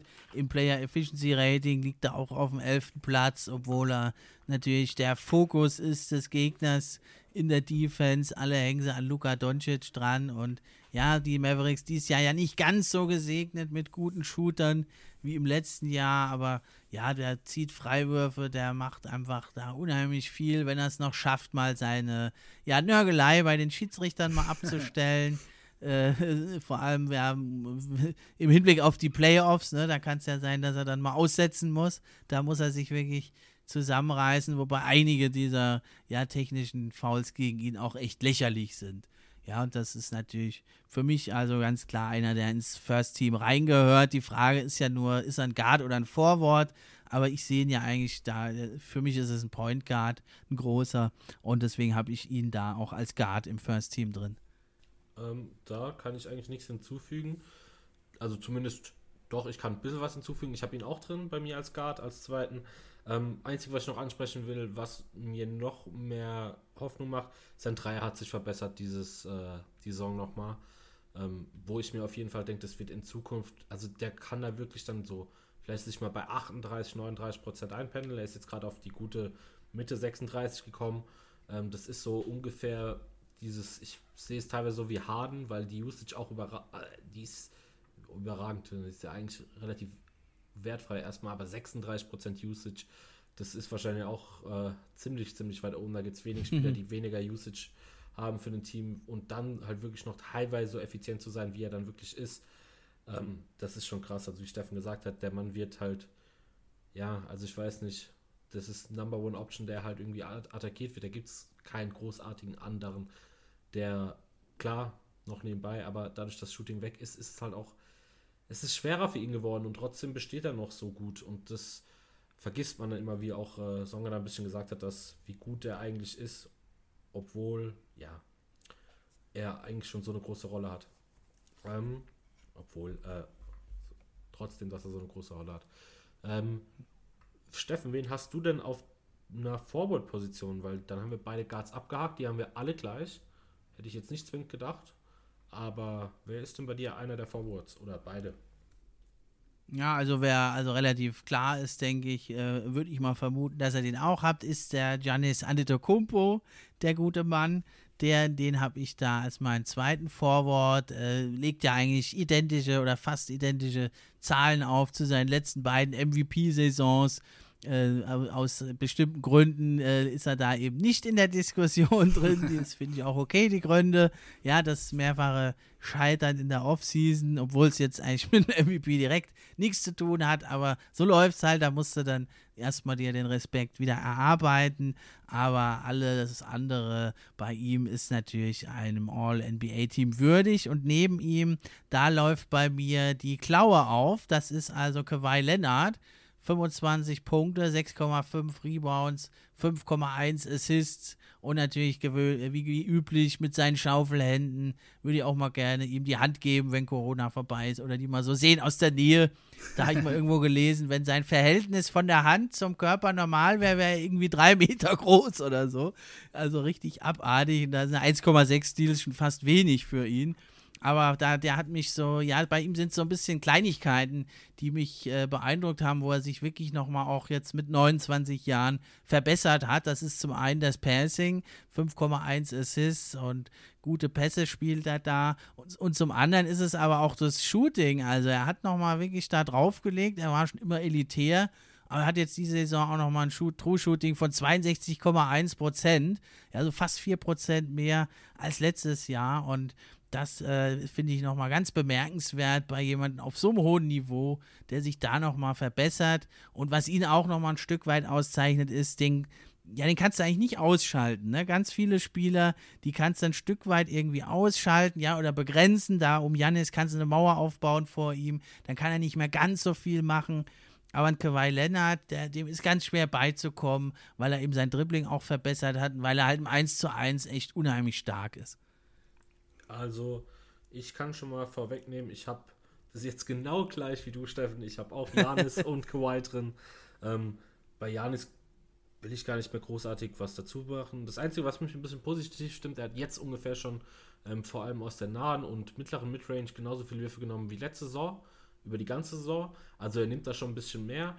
Diese fallen nicht zwingend besser, die fallen ungefähr gleich, vielleicht marginal besser, aber das ist auch jetzt nicht erwähnenswert, aber ich finde es gut, dass er es schon mal probiert, weil, wie du eben gesagt hast, das ist einer der Probleme. So kannst du ihn halt ausschalten. Also am Ende des Tages baust du eine Mauer auf, was soll er dann machen? Ineffizienten Midranger nehmen, der bringt dich dann halt auch nicht in die Finals oder gewinnt dir eine Meisterschaft, äh, leider. Und mhm. da finde ich schon mal ganz gut, dass er da positive Ansätze zeigt und sagt, ich muss das Ding jetzt nehmen, ich muss darin gut werden, weil das ist noch einer der größten Schwachstellen, die er für mich hat. Und Kawhi Leonard, ähm, ja, habe ich auch drin. Also die Effizienz ist überragend. Ein 126er O-Rating das lässt sich sehen. Ähm, da ist sowohl die Defense, die wird damit, äh, wird damit so viel besser. Da kommt noch ein Paul George dazu, aber wenn beide auf dem Feld stehen, ähm, ist die sehr, sehr gut bei den Clippers und die Offense ähm, ist dann teilweise, sie streiten sich ja eh schon mhm. oftmals mit den Nets, die Clippers, was äh, die beste Offense der Liga angeht, aber da kommt es eigentlich echt darauf an, wenn die mehr zusammen spielen würden. Wenn die unter Tom Thibodeau hätte wahrscheinlich die Clippers die beste Offense, weil sie dann einfach nochmal fünf Minuten länger spielen würden. Ähm, er hat nicht ganz so viele Spiele gemacht mit 51, aber ja, also ich muss ehrlich sagen, das, was du gesagt hast, wohl Passing, finde ich überragend. Da wirklich, also man muss ehrlich sagen, am Anfang ja die ganze Zeit, wo gesagt wurde, die brauchen da so einen Playmaker und da hat sich sowohl George als auch er verbessert und es ist zwar gut, dass sie jetzt einen Rondo haben, der dann von der Bank kommt, aber für die Starting Five braucht man da keinen primären Ball Ballhändler mehr, der da irgendwie den Floor General macht, zumindest bis jetzt. Und deswegen habe ich die beiden auch drin. Wie sieht es bei dir aus, Songa? Wen hast du auf den Forward-Positionen? Ähm, ja, ist alles richtig, was ihr gesagt habt über Kawhi und über Janis. Janis habe ich auch drin. Kawhi hat es bei mir leider nicht ins erste Team geschafft. Denn es, nee, es geht, es geht nicht darum, dass ich ein Kawhi-Hater bin. Ganz im Gegenteil. Also ich finde es schon krass, was er diese Saison gezeigt hat. Aber, again, es geht um Availability. Der hat 18 Spiele verpasst und da muss ich dem Julius Randle einen Vortritt geben. Er hat ein Spiel verpasst. Äh, er hat die Knicks, wo wir alle gesagt haben, die würden es nicht mehr in die Playoffs schaffen. Okay, die sind jetzt auf dem Platz 6, glaube ich, abgerutscht.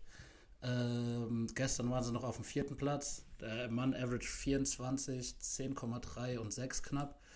Und ähm, New York ist einer der besten Defenses äh, der Liga. Ähm, wenn ihr drüber geredet habt, wie sich Kawhi verbessert hat, also was ein Julius Randle draufgepackt hat, vielleicht bin ich irgendwie noch, äh, ja, ist es irgendwie, äh, reite ich jetzt gerade so den Bandwagon äh, und habe den irgendwie ein bisschen overhyped, aber ich bin krass überzeugt von Julius Randle. Ich hoffe, er wird was zeigen in den Playoffs. Sein PER ist nicht das Beste, ähm, wahrscheinlich, weil er auch sehr viel Midrange-Jumper nimmt. Ähm, der Dreier fällt sehr gut, über 40 Prozent. Und ähm, keine Angst, ich habe Kawhi in meinem, in meinem Second Team. Äh, aber Ich habe dir im Vorhinein äh, schon gesagt, Mirko, ich fand es sehr, sehr schwer, auch bei den Forwards. Und Julius Randle hat es dann bei mir geschafft. Ich habe so das Gefühl, dass äh, ihr relativ ähm, harmonisch seid und ich so hier ein bisschen der Außenstehende bin.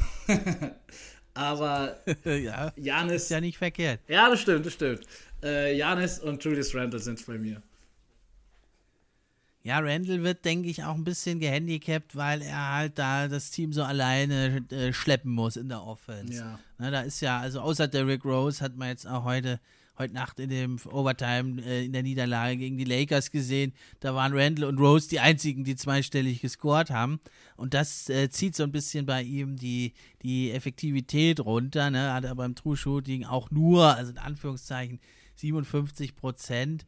Aber da ist es einfach, ähm, ja, dass die Gegner halt wirklich sich extrem da auf ihn fokussieren können. Das hindert da so ein bisschen seine Effektivität. Aber nichtsdestotrotz eine unglaubliche Saison und ich denke mal, den Most Improved Player hat er auch safe in der Tasche. Auf jeden Fall. Ja, also hatten wir auch beide. Ich kann auch schon mal vorwegnehmen, vorweg, äh, vorwegnehmen, weil du eben gesagt hast, äh, du hast Kawhi im Second Team, ich habe Randall im Second Team. Also für mich hat es dann doch nicht gereicht. Ähm, weil, ja, keine Ahnung, am Ende des Tages ist er auf jeden Fall, holt er zwar mehr Rebounds als ein Kawhi, aber so was er dann wirklich dem Team bringt und der bessere Spieler ist dann am Ende des Tages wirklich noch Kawhi. Es ist, es ist schwierig, sie zu vergleichen, finde ich. Also stellen Paul George neben Julius Randle. Ähm, ich meine, die Clippers sind die beste Offensive oder einer der besten. Die Knicks sind die Be einer der besten De Defensiven. Ich finde es relativ schwer zu vergleichen. Klar, Kawhi hat schon äh, mehr geleistet in der Liga. Das will ich auf keinen Fall abstreiten. Mm, aber nochmals zur Availability. Der Spieler, der die meisten Spiele in meinem First Team verpasst hat, ist Janis mit 10. Dann ist es Steph Curry 8, Luka Doncic 6, Julius Randle 1. Und dann kann ich schon mal meinen Center verraten, der nämlich kein Spiel verpasst hat, Nikola Jokic. Und ich finde, ja, wie gesagt, die Saison ist es für mich auch ein Faktor gewesen. Ja, das kann man doch auch absolut nachvollziehen, wenn du das so begründest, dann ist das doch absolut nachvollziehbar. Ne, für Kawhi ist es ja schon eine Verbesserung. Letztes Jahr hat er sich ja noch ein paar Spiele mehr Auszeit gegönnt, da in, in San Diego. Ne? Er wohnt ja gar nicht in L.A., er fliegt wohl immer mit dem Helikopter nach San Diego. Hat ja wohl letzte Saison auch für Ärger gesorgt, dass teilweise das Team schon im Flieger saß und er war noch unterwegs. ja, und die mussten dann warten. Ich habe auch neulich, ich weiß nicht mehr von wem es war, ähm, wo jemand getwittert hatte, angeblich hatte der, hat äh, in der ganzen Regular Season letzte Saison Paul George und Kawhi Leonard zweimal zusammen trainiert, wo ich mir auch so dachte, so, also ich bin ja eigentlich ein Kawhi-Fan, aber da dachte ich mir so, also Jungs, da muss ein bisschen mehr Ansporn sein als zwei. Klar, trainiert man nicht oft in der Regular Season, so, aber komm, also zweimal. Ist ja echt abartig, ja. Ja, also das kann es eigentlich echt nicht sein. Und ich glaube auch echt, ähm, der Trainerwechsel äh, mit, zu Tyron Lue hat da bei den Clippers auf jeden Fall was bewirkt und da bin ich positiver gestimmt. Aber Songa, du hast schon angeschnitten gerade, dein Center, wahrscheinlich auch von uns beiden der ähm, MVP, wahrscheinlich auch von dir, Steffen, weil am Ende des Tages darf man, also geht da nichts drüber, ist Nikola Jokic, den habe ich im First Team, wie du vorhin auch schon gesagt hast, wahrscheinlich will man Jokic und den Beat zusammen haben, deswegen nimmt man den Beat als noch Forward. Haben wir aber alle nicht gemacht, finde ich auch gut so. Und äh, Jokic jetzt mal zu einem guten Mann. Er hat kein Spiel verpasst, wie du gesagt hast. Also 26 Punkte, 26,5 Punkte, 10,8 Rebounds, 8,4 Assists bei einem überragenden Offensivrating von 130. Ähm, ja, also, aber kein Triple-Double, ne? Ja, gut. Russell, West, Russell Westbrook spielt da in seinem eigenen All-NBA-Team. Der spielt dann All-NBA Zero-Team, spielt er dann. Nee, also keine Ahnung. Das ist, der Mann ist, es macht einfach nur Spaß zuzuschauen ihm, weil ich finde, jemanden auf der Position, der wirklich so eine komplette Offense teilweise seziert, mit dem, was er macht, ist schon extrem. Ähm, er bringt das Spacing rein, er hat trotzdem noch gut gespielt. Äh, obwohl Murray ausgefallen ist, die haben trotzdem gewonnen. Natürlich hat es auch damit zu tun, dass Michael Porter dann ein bisschen eine größere Rolle übernommen hat. Aber wir haben letzte, in unserer letzten Folge schon relativ lange darüber geredet. Er ist der verdiente MVP, er ist bei mir der verdiente Center im First Team. Ich denke mal, Steffen, kannst du es vielleicht noch den Case untermauern, aber ich denke nicht, dass du da wen anders drin hast, oder? Nein, auf gar keinen Fall. Also ich kann es auch nicht nachvollziehen, dass ein paar NBA, also Experten in Anführungszeichen, sage ich da mal, meinten, er wäre irgendwie der schlechteste MVP seit 30 Jahren. Ja, also da will ich mal nur den Triple-Double, äh, Triple-Double-MVP Russell Westbrook nennen. Ja, also ich meine, das war eine tolle Saison, aber da waren andere Spieler eigentlich deutlich besser.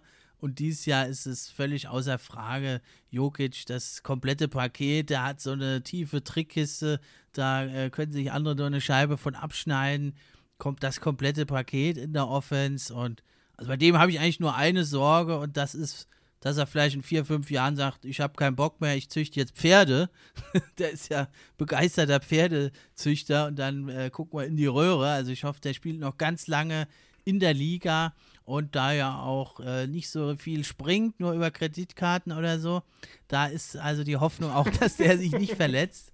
Ja, und dann kann er noch hoffentlich lange seine Tiger Dunks da auspacken, wie er es ja genannt hat. Vier Dunks ja. hat er ja zuletzt in einem Spiel gehabt. Ich habe es auch äh, neulich gelesen, dass er, als er in Serbien noch gespielt hat und äh, der Trainer ihm damals gesagt hat, er konnte nicht mal ähm, einen Unterarmstütz 30 Sekunden halten und ja. konnte keine einzige Liegestütze. Da habe ich ja auch nur so gedacht, so, ey, da hätte ich auch NBA-Profi werden können, wenn das die Voraussetzungen sind. Also da muss ich ehrlich sagen, er ist halt einfach nur witzig. Also ist es ein witziger Dude, ist es so extrem, was sein Skillset. Also wenn, wenn man sich überlegen würde, wenn der noch athletisch wäre, also dann wäre es ja wirklich Feierabend. Ähm, ich glaube, deswegen haben wir den da alle drin. Ich glaube, er ist gerade ja. deswegen so gut, weil er nie athletisch war. Ihm haben einfach immer die Chewabchichis ja. und die Coca-Cola so gut geschmeckt. ähm, ja, Nikola Jokic, ich bin Denver-Fan, es ist überragend. Ich hoffe, dass er noch zehn Jahre spielt. Ähm, Joker ist der perfekte Nickname für ihn, weil er einfach ein Scherzkeks ist. Ähm, ja, mal schauen, was Denver schafft mit ihm als MVP in den Playoffs. Ich habe zu als Murray sich verletzt hat, habe ich gedacht, okay, das war's. Aber danach sind sie ja ähm, durchgedreht. Ich glaube, 10 zu 2 waren die nächsten zwölf Spiele. Und ähm, ja, verdienter MVP, verdienter All-NBA First Team Center. Sollen wir weitermachen mit dem Second Team? Ja, gerne. Fang von mir aus gerne an. Okay, ich habe ja gesagt, ähm, dass ich für die ersten zwei Teams auf jeden Fall vier Guards im Kopf hatte. Und meine zwei weiteren Guards sind Chris Paul und Damian Lillard. Ähm, Chris Paul, ein Spiel verpasst, äh, ist jetzt über die letzten Wochen auch immer mehr ins MVP-Voting gerückt, äh, ist wahrscheinlich der beste Floor General der Liga. Äh, ich glaube, Phoenix ist jetzt gerade noch auf Platz 2. Die, die wechseln ja irgendwie regelmäßig mit Utah den, äh, mit dem ersten Platz. Aber ja, also über Chris Paul wurde auch schon einiges gesagt. Was er letztes Jahr in OKC gemacht hat, äh, hat ja eigentlich auch jeden überrascht. Äh, jeder hat ihn irgendwie abgeschrieben gehabt. Ähm, und er hat das OKC-Team in die Playoffs geführt und hat Phoenix jetzt zum Contender gemacht und ist für mich verdienter Second Team Guard. Und Damian Lillard ebenfalls fünf Spiele nur verpasst. Äh, Average knapp 29, 4 und 7,5 Assists. Äh, die Blazers haben es jetzt auch, alles noch nicht sicher, ob sie in den Top 6 sind, aber ähm, trotz vieler Verletzungen über die Saison hinweg hat Lillard ähm, ja, die, die Trailblazers am Leben gehalten. Und ich sehe eigentlich keinen Guard, der diese zwei ersetzen könnte im Second Team. Oh, jetzt hatten wir hier schon so schön unsere Fronten aufgebaut und du machst alles kaputt. Äh, Sehe ich nämlich genauso wie du. Glaub mir, ja, im, Dame und glaub mir, im Third Team kommen die Fronten wieder zurück. okay, dann werfe ich kurz ja, ich eine, so. machen wir es so. Ich habe nämlich auch die Guards komplett gleich. Steffen macht kurz einen Case, in der Zeit gehe ich kurz pinkeln. Ich trinke aber immer zu viel, weil ich so einen trockenen Mund bekomme. Und dann kommen wir zurück nochmal weiter mit den Forwards. Weil Eichbaum, Ureich. Okay. Ja, das noch, noch nicht, noch nicht, noch nicht. Also hoffentlich mal sponsort, aber noch nicht.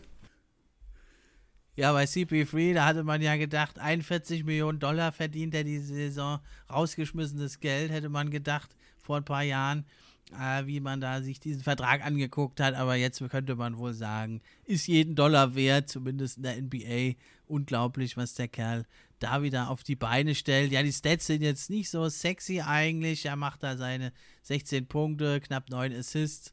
aber bei ihm kommt es ja eben auf die Leadership an und die bringt er einfach und hat wieder einmal es geschafft, die Win Winning Percentage seines Teams um ein Vielfaches anzuheben. Jetzt wird es ja noch sehr interessant für die Phoenix Suns, die ja ganz lange nicht in Playoffs waren. Jetzt kommen sie rein und jetzt droht ihnen das Duell mit den Lakers auf Platz 7. Aber die Suns, die spielen jetzt noch gegen die Blazers. Da könnten sie sich also überlegen, ja, die volle Kapelle spielen zu lassen und vielleicht dann die Blazers auf Platz 7 runterzudrücken. Denn die äh, äh Suns haben gerade gegen die Lakers verloren. Die sind ein ganz schlechtes Matchup auch, glaube ich, für die Phoenix Suns. Und da könnten sich also überlegen, die, äh, die Blazers entweder zu schlagen oder da die Ersatzmannschaft drauf zu schicken und dann vielleicht doch in der ersten Runde ran zu müssen gegen die Lakers. Das ja, aber ist ganz klar, manche sehen ihn ja sogar in der MVP-Diskussion, Chris Paul, das finde ich jetzt ein bisschen zu hoch gegriffen, ja, aber so im Fall. NBA Second Team, also viele aus der äh, viele so Mitarbeiter aus dem Front Office haben sogar in der NBA war so eine Umfrage wohl, haben sogar gemeint, er müsste eigentlich ins First Team, aber da sehe ich dann doch Steph und Luca noch vor ihm, aber Second Team auf jeden Fall. Ja, also zu dem, zu dem Phoenix Portland Game äh, wird auf jeden Fall den Lakers nicht so gefallen, wenn sie dann auf 6 rutschen und gegen die Clippers in der ersten Runde ran müssten. ja. Ähm, deswegen, ich glaube sogar, dass, äh, okay, die haben ein bisschen Respekt vor Steph Curry im Play-In-Game, aber die wissen auf jeden Fall, dass in die Playoffs kommen. Vor allem so wie Anthony Davis gerade spielt. Ähm, äh, gestern? Wie bitte? Gest gestern war nicht gut. Ja, aber es ist halt auch einfach gegen New York gewesen, eine der besten Defenses der Liga. Und ähm, das stimmt und auch. Sie haben ja gewonnen. Haben gewonnen und die Spiele ja. davor waren ja überragend. So die, die zwei bis drei Spiele davor. Mhm. Ähm, die Suns hat er auseinandergenommen. Das auf jeden Fall. Deswegen glaube ich, würden die Lakers schon lieber gegen die Suns spielen. Ähm, ja, und nochmal zu Chris Paul. Ich glaube, es tut ihm einfach auch gut, äh, mit nicht so ja, mit, mit keinen Superstars zu spielen oder Spielern, die schon irgendwie viel durchgemacht haben. Man hat gesehen, bei den Clippers gab es einen kleinen Clash. Ich glaube, mit James Harden kam er auch nicht so zurecht. Aber mit einem jungen Shay Gilchrist Alexander und einem Dennis Schröder hat er gut zusammengespielt. Er harmoniert gut mit, ähm, mit Devin Booker und dem jungen Squad von den Phoenix Suns. Äh, ich glaube, das ist seine Rolle, jetzt gegen Ende seiner Karriere äh, junge Teams dann einfach nochmal ein bisschen in den Arsch zu treten und ein ja, ein Team zu formen. Ich finde es auch unglaublich, dass es immer noch Leute gibt, die irgendwie dann überrascht sind, dass Chris Paul ein toller Spieler ist. Also das müsste man doch mittlerweile irgendwie wissen. Das ist keine Neuigkeit. Das auf jeden ja. Fall. Aber Damien Aber Lillard hast du halt auch, ne? Ähm, als zweiten Guard. Genau, da ist immer alle übereinstimmen. Ja, hat zuletzt einen kleinen Durchhänger gehabt, aber ja, der trägt halt die ganze Offense und ja, seine Klatschwerte sind ja unglaublich und ja, deswegen wird es jetzt auch echt nochmal spannend, denn die Blazers haben ja nicht nur die Suns, die haben auch noch die Jazz und die Nuggets haben die auch noch in den letzten Spielen. Ja. Also das wird nochmal richtig spannend um Platz 6 das Rennen. Finde ich eh geil, das Play-In-Tournament. Ich auch. Also manche Teams, die da stehen, die haben es nicht so gern, aber für die Fans gibt es, glaube ich, kaum was Besseres. Ich frage mich auch, warum die Teams um Platz 6 und 7 es nicht so gern haben. Weil als die Lakers auf Platz 3 standen, da hat niemand was gesagt. ja. es ist halt einfach so. Also keine Ahnung. Ich denke, LeBron hat halt einfach keinen Bock mehr. Der sagt so, ja, ich bin gerade verletzt. Lass mich da jetzt unter den Blödsinn spielen. Dann muss ich ein Spiel früher den Motor anschmeißen. Aber, ähm, oder hoffentlich, dass er den Motor anspeist. Da bin ich ja eh noch gespannt. Ich denke, das ist die komplette NBA-Welt, wie er dann wirklich zurückkommt und ob es dann wirklich Player of LeBron gibt, der halt immer einfach in der Regel, bis es uns jemand anderes sagt, der beste Spieler der Welt ist. Deswegen hat er, glaube ich, keinen Bock drauf. Ähm, wie gesagt, Habt ihr noch was zu sagen? Für die NBA wäre es natürlich auch eine Katastrophe, Playoffs ohne die Lakers, ne? muss man auch mal sagen. auf jeden Fall. Das wäre das wär auf jeden Fall eine Katastrophe. Ähm, also es wäre auch für jeden Fan eine Katastrophe, ja. Also ich habe eigentlich nichts mehr zu sagen, aber es ist eigentlich die perfekte Überleitung äh, zu meinen Forwards. Ähm, mein, mein ganzes Ding war, dass äh, Missed Games oder Availability ein Faktor ist. Habe ich bei den Forwards im Second Team, eigentlich bei den letzten drei Positionen, sind die einzigen drei Positionen, wo ich ein Auge zugedrückt habe, weil die drei Spieler einfach, als sie gespielt haben, zu gut waren, im MVP, ähm, ja, in der MVP-Konversation waren und ich mir gedacht habe, ähm, die haben als sie available waren, auf so einem hohen Level gespielt, dass sie auf jeden Fall All-NBA sind. Und das ist Kawhi, wie schon erwähnt, und bei den Forwards äh, LeBron James. Ähm, er war im MVP-Voting, averaged 25, 8 und 8. Ich habe echt lang überlegt, ob ich ihn überhaupt reinnehmen soll, weil er 25 oder jetzt sogar 26 Spiele gefehlt hat. Äh, die Lakers sind immer noch auf Playoff-Kurs, wenn es acht Plätze geben würde. Und ähm, ich muss auch sagen, er ist mein absoluter Lieblingsspieler und ich wollte ihn auf jeden Fall im Podcast erwähnen.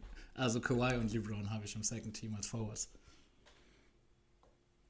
Ja, nachzuvollziehen. Also LeBron habe ich auch, trotz den ganzen Ausfällen, weil einfach die Statistiken dann doch so mächtig sind. 25 Punkte und dann fast je 8 Rebounds und Assists und diese, ja, diese Macht, diese Aura, die er doch immer noch hat, einfach und dieses Spielverständnis. Und deswegen wird es auch ganz entscheidend sein für die Lakers. Also nur ein Anthony Davis wird da nicht reichen in den Playoffs. Vielleicht sogar schon im Play-in-Tournament, wenn Steph Curry heiß läuft und 50 Punkte abdrückt.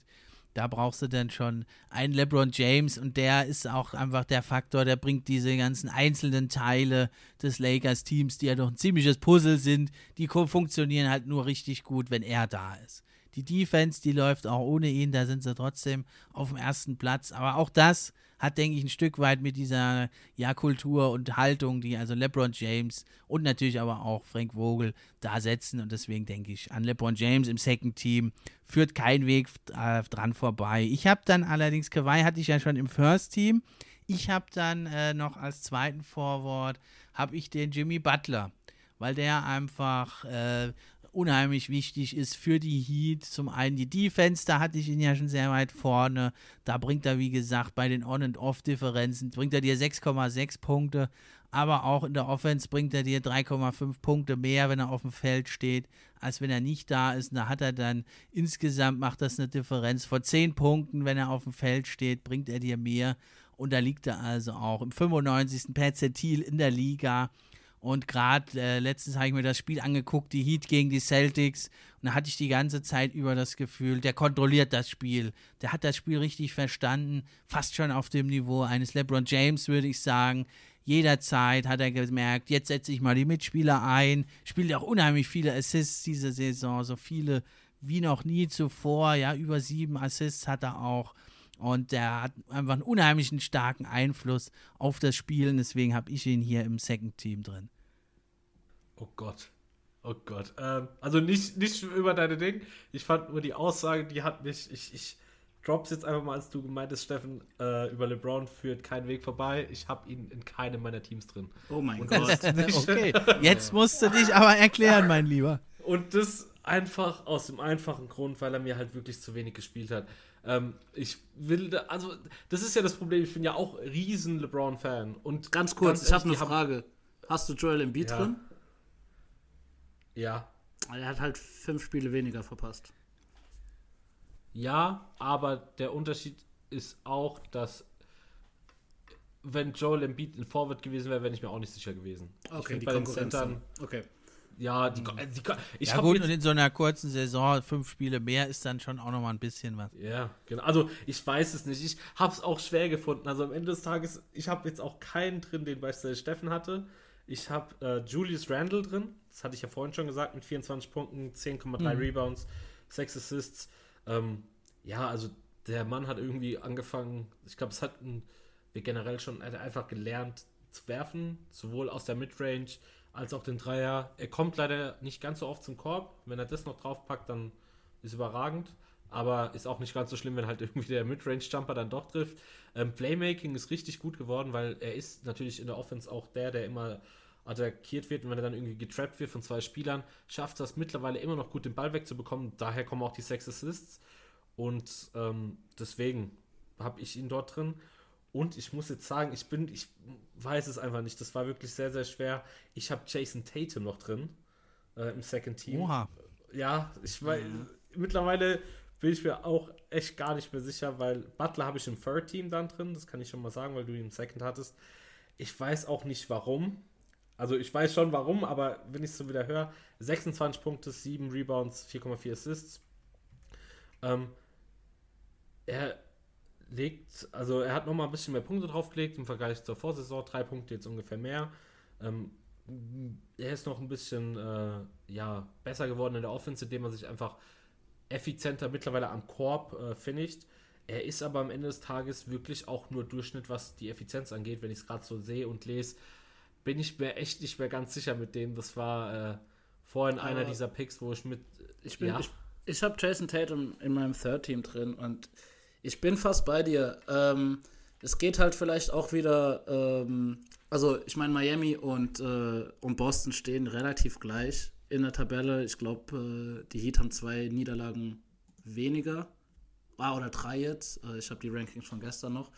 Ähm, aber ich finde, also Tatum war, war ja an Corona erkrankt, aber seitdem er sich wieder gefangen hat, so die letzten zwei Monate würde ich sagen, also was Tatum da abreißt, ist schon krass, muss ich sagen. Und ähm, da es auch um den Supermax geht, äh, bei ihm habe ich mir gedacht, komm, dann packe ich ihn äh, ins Third Team. Äh, also ich kann es nicht verstehen, dass du ihn vor LeBron hast. Ähm, also Tatum jetzt. Aber ich kann auf jeden Fall verstehen, dass Tatum in den Top 6 Forwards der Liga diese Saison ist.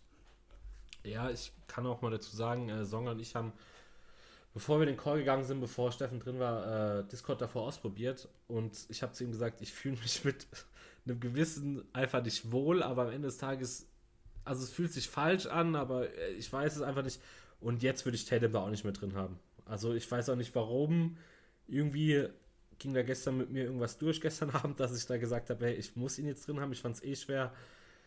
Ich finde es schwer, also da gebe ich äh, auf eure Analysen mehr und würde dann doch LeBron reinnehmen, ähm, wenn ich mir noch genau Gedanken drüber machen würde. Ähm, ja. Wen also habt ihr denn als LeBron und äh, Randall, richtig? Randall hätte, hätte ich dann, ja. Okay. Äh, ähm, aber, weil du eben vorhin gefragt hattest, als Center habe ich dann Joel Embiid. Klar, hat er bis jetzt nur 9, 49 äh, Spiele gemacht, ist nicht ganz so viel. Aber am Ende des Tages ist er für mich dann doch der zweitbeste Center. Er war ja auch, wäre auch Top 2 in der MVP-Diskussion, wenn er einfach mehr gespielt hätte und das halt kontinuierlich so gespielt hätte. Ähm, ja, 29 Punkte legt er ungefähr aus, knapp 11 Rebounds, 3 Assists. Also er ist halt überall relativ effizient. Der 3 ist jetzt ein bisschen runtergegangen in letzter Zeit. Er war ja da echt lange um die 40 Prozent, knapp über 40 Prozent.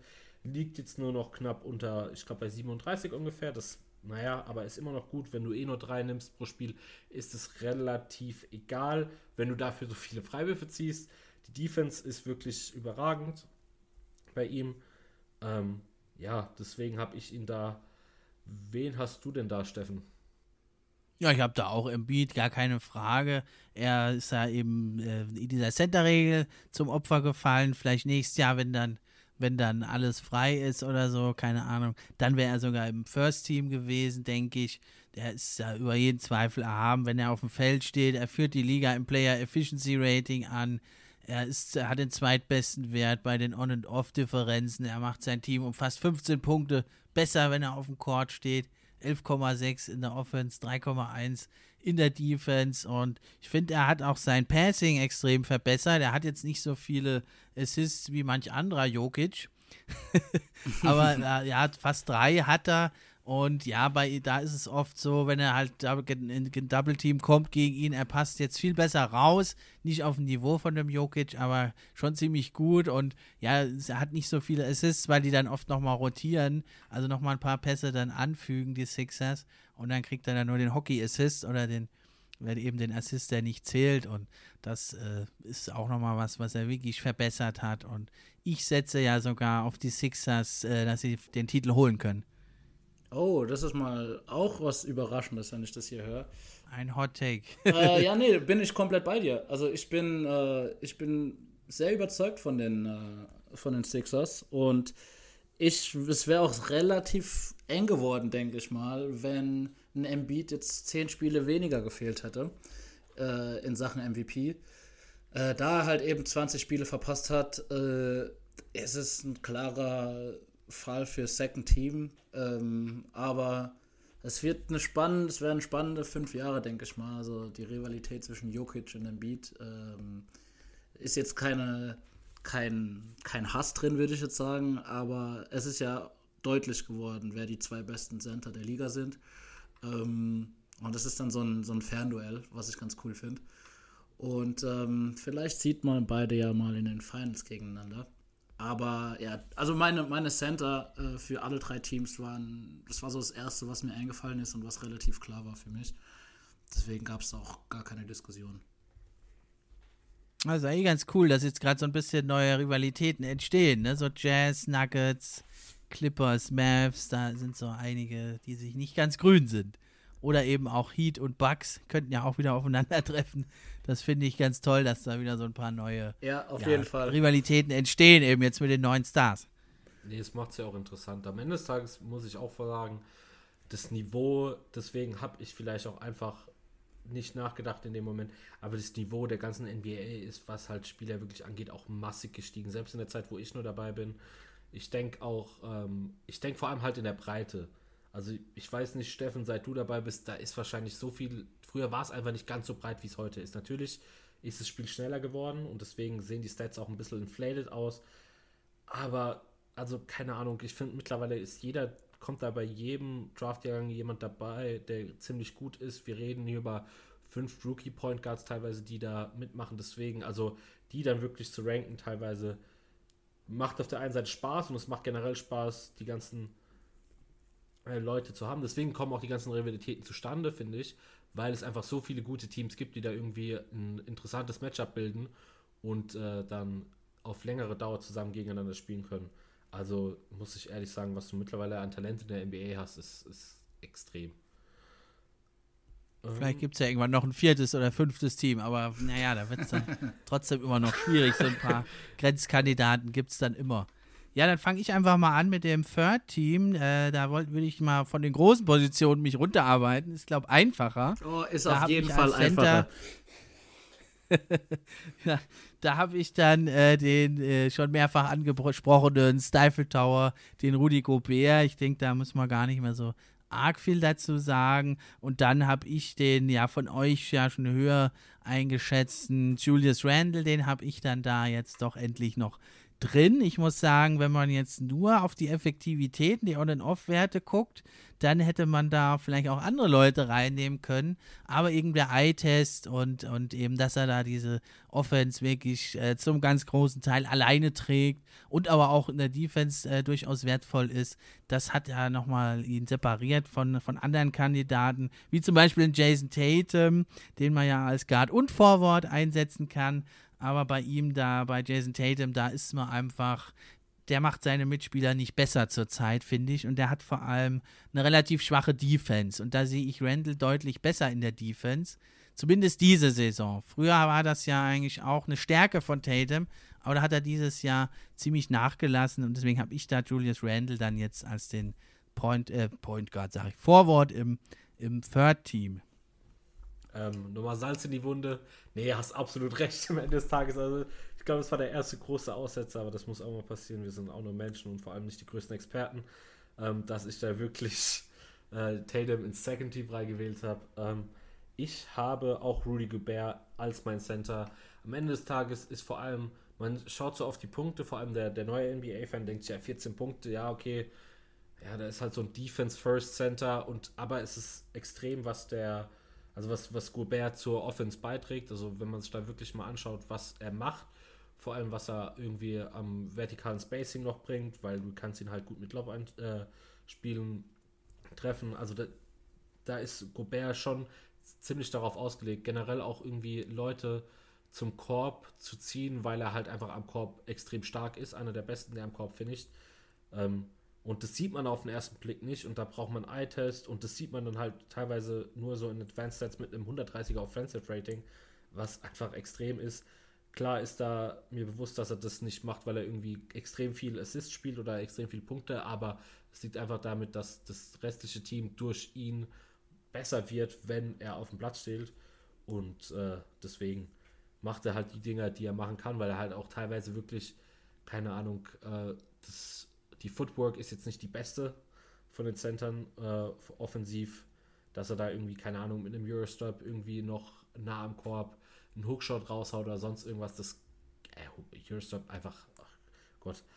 Ähm, ja, deswegen habe ich den auch dort. Und ich habe Julius Randle hatte ich schon und ich habe jetzt noch mit dem nächsten, wenn wir zwei Spieler besprechen, hatte ich noch Jimmy Butler, den wir, hattest du schon im Second Team, den habe ich jetzt im Third Team, der ist Defensive, der Anker, der ist generell der Vocal Leader einfach bei den Heat, ähm, wie du schon fast gesagt hast, fast 20, 8 und 8. Ich muss jetzt auch nicht mehr großartig noch was über Butler, denke ich, verlieren. Wen hast du denn da, Songer? Ja, also äh, Rudy Gobert haben wir alle, das, das war relativ klar. Also mir kam direkt Nikola Jokic, Joel Embiid und Rudy Gobert in den Kopf. Äh, auch direkt in der Reihenfolge. Äh, Jason Tatum, habe ich ja schon erwähnt, ist in meinem Third Team. Ähm, ja, also Steffen, du hast ja gesagt, er macht die Spieler nicht besser. Es ist ja, ähm, ja, es ist so ein bisschen Mamba-Mentality. Äh, ich glaube, es ist ein großes Vorbild, Kobe Bryant. Ähm, aber insgesamt hat es bei Boston ja ein bisschen gehapert ähm, über die ganze Saison hinweg. Und ähm, es macht mir Hoffnung, dass Tatum, also er wird immer besser und besser. Äh, und was ich jetzt, wie gesagt, die letzten paar Wochen gesehen habe, fand ich schon stark. Und okay, das war, jetzt, das war jetzt so die erste schwierige Entscheidung, der letzte Forward-Spot. Ich habe an Jimmy Butler gedacht. Ich habe aber erst bei Jimmy Butler erst äh, an Guard gedacht. Ähm, und wie ich schon gesagt habe, Butler hat 18 Spiele verpasst. Äh, ich habe ich denke, ich habe die Defense auch nicht so krass ähm, als Faktor reingerechnet wie du, Steffen. Und in meinem letzten Team habe ich mir gedacht, okay, da können ein, zwei Leute rein, die mir einfach gefallen, die eine starke Saison haben und einfach die Story ein bisschen, äh, bisschen zählt. Und deswegen habe ich einfach Zion Williamson reingepackt.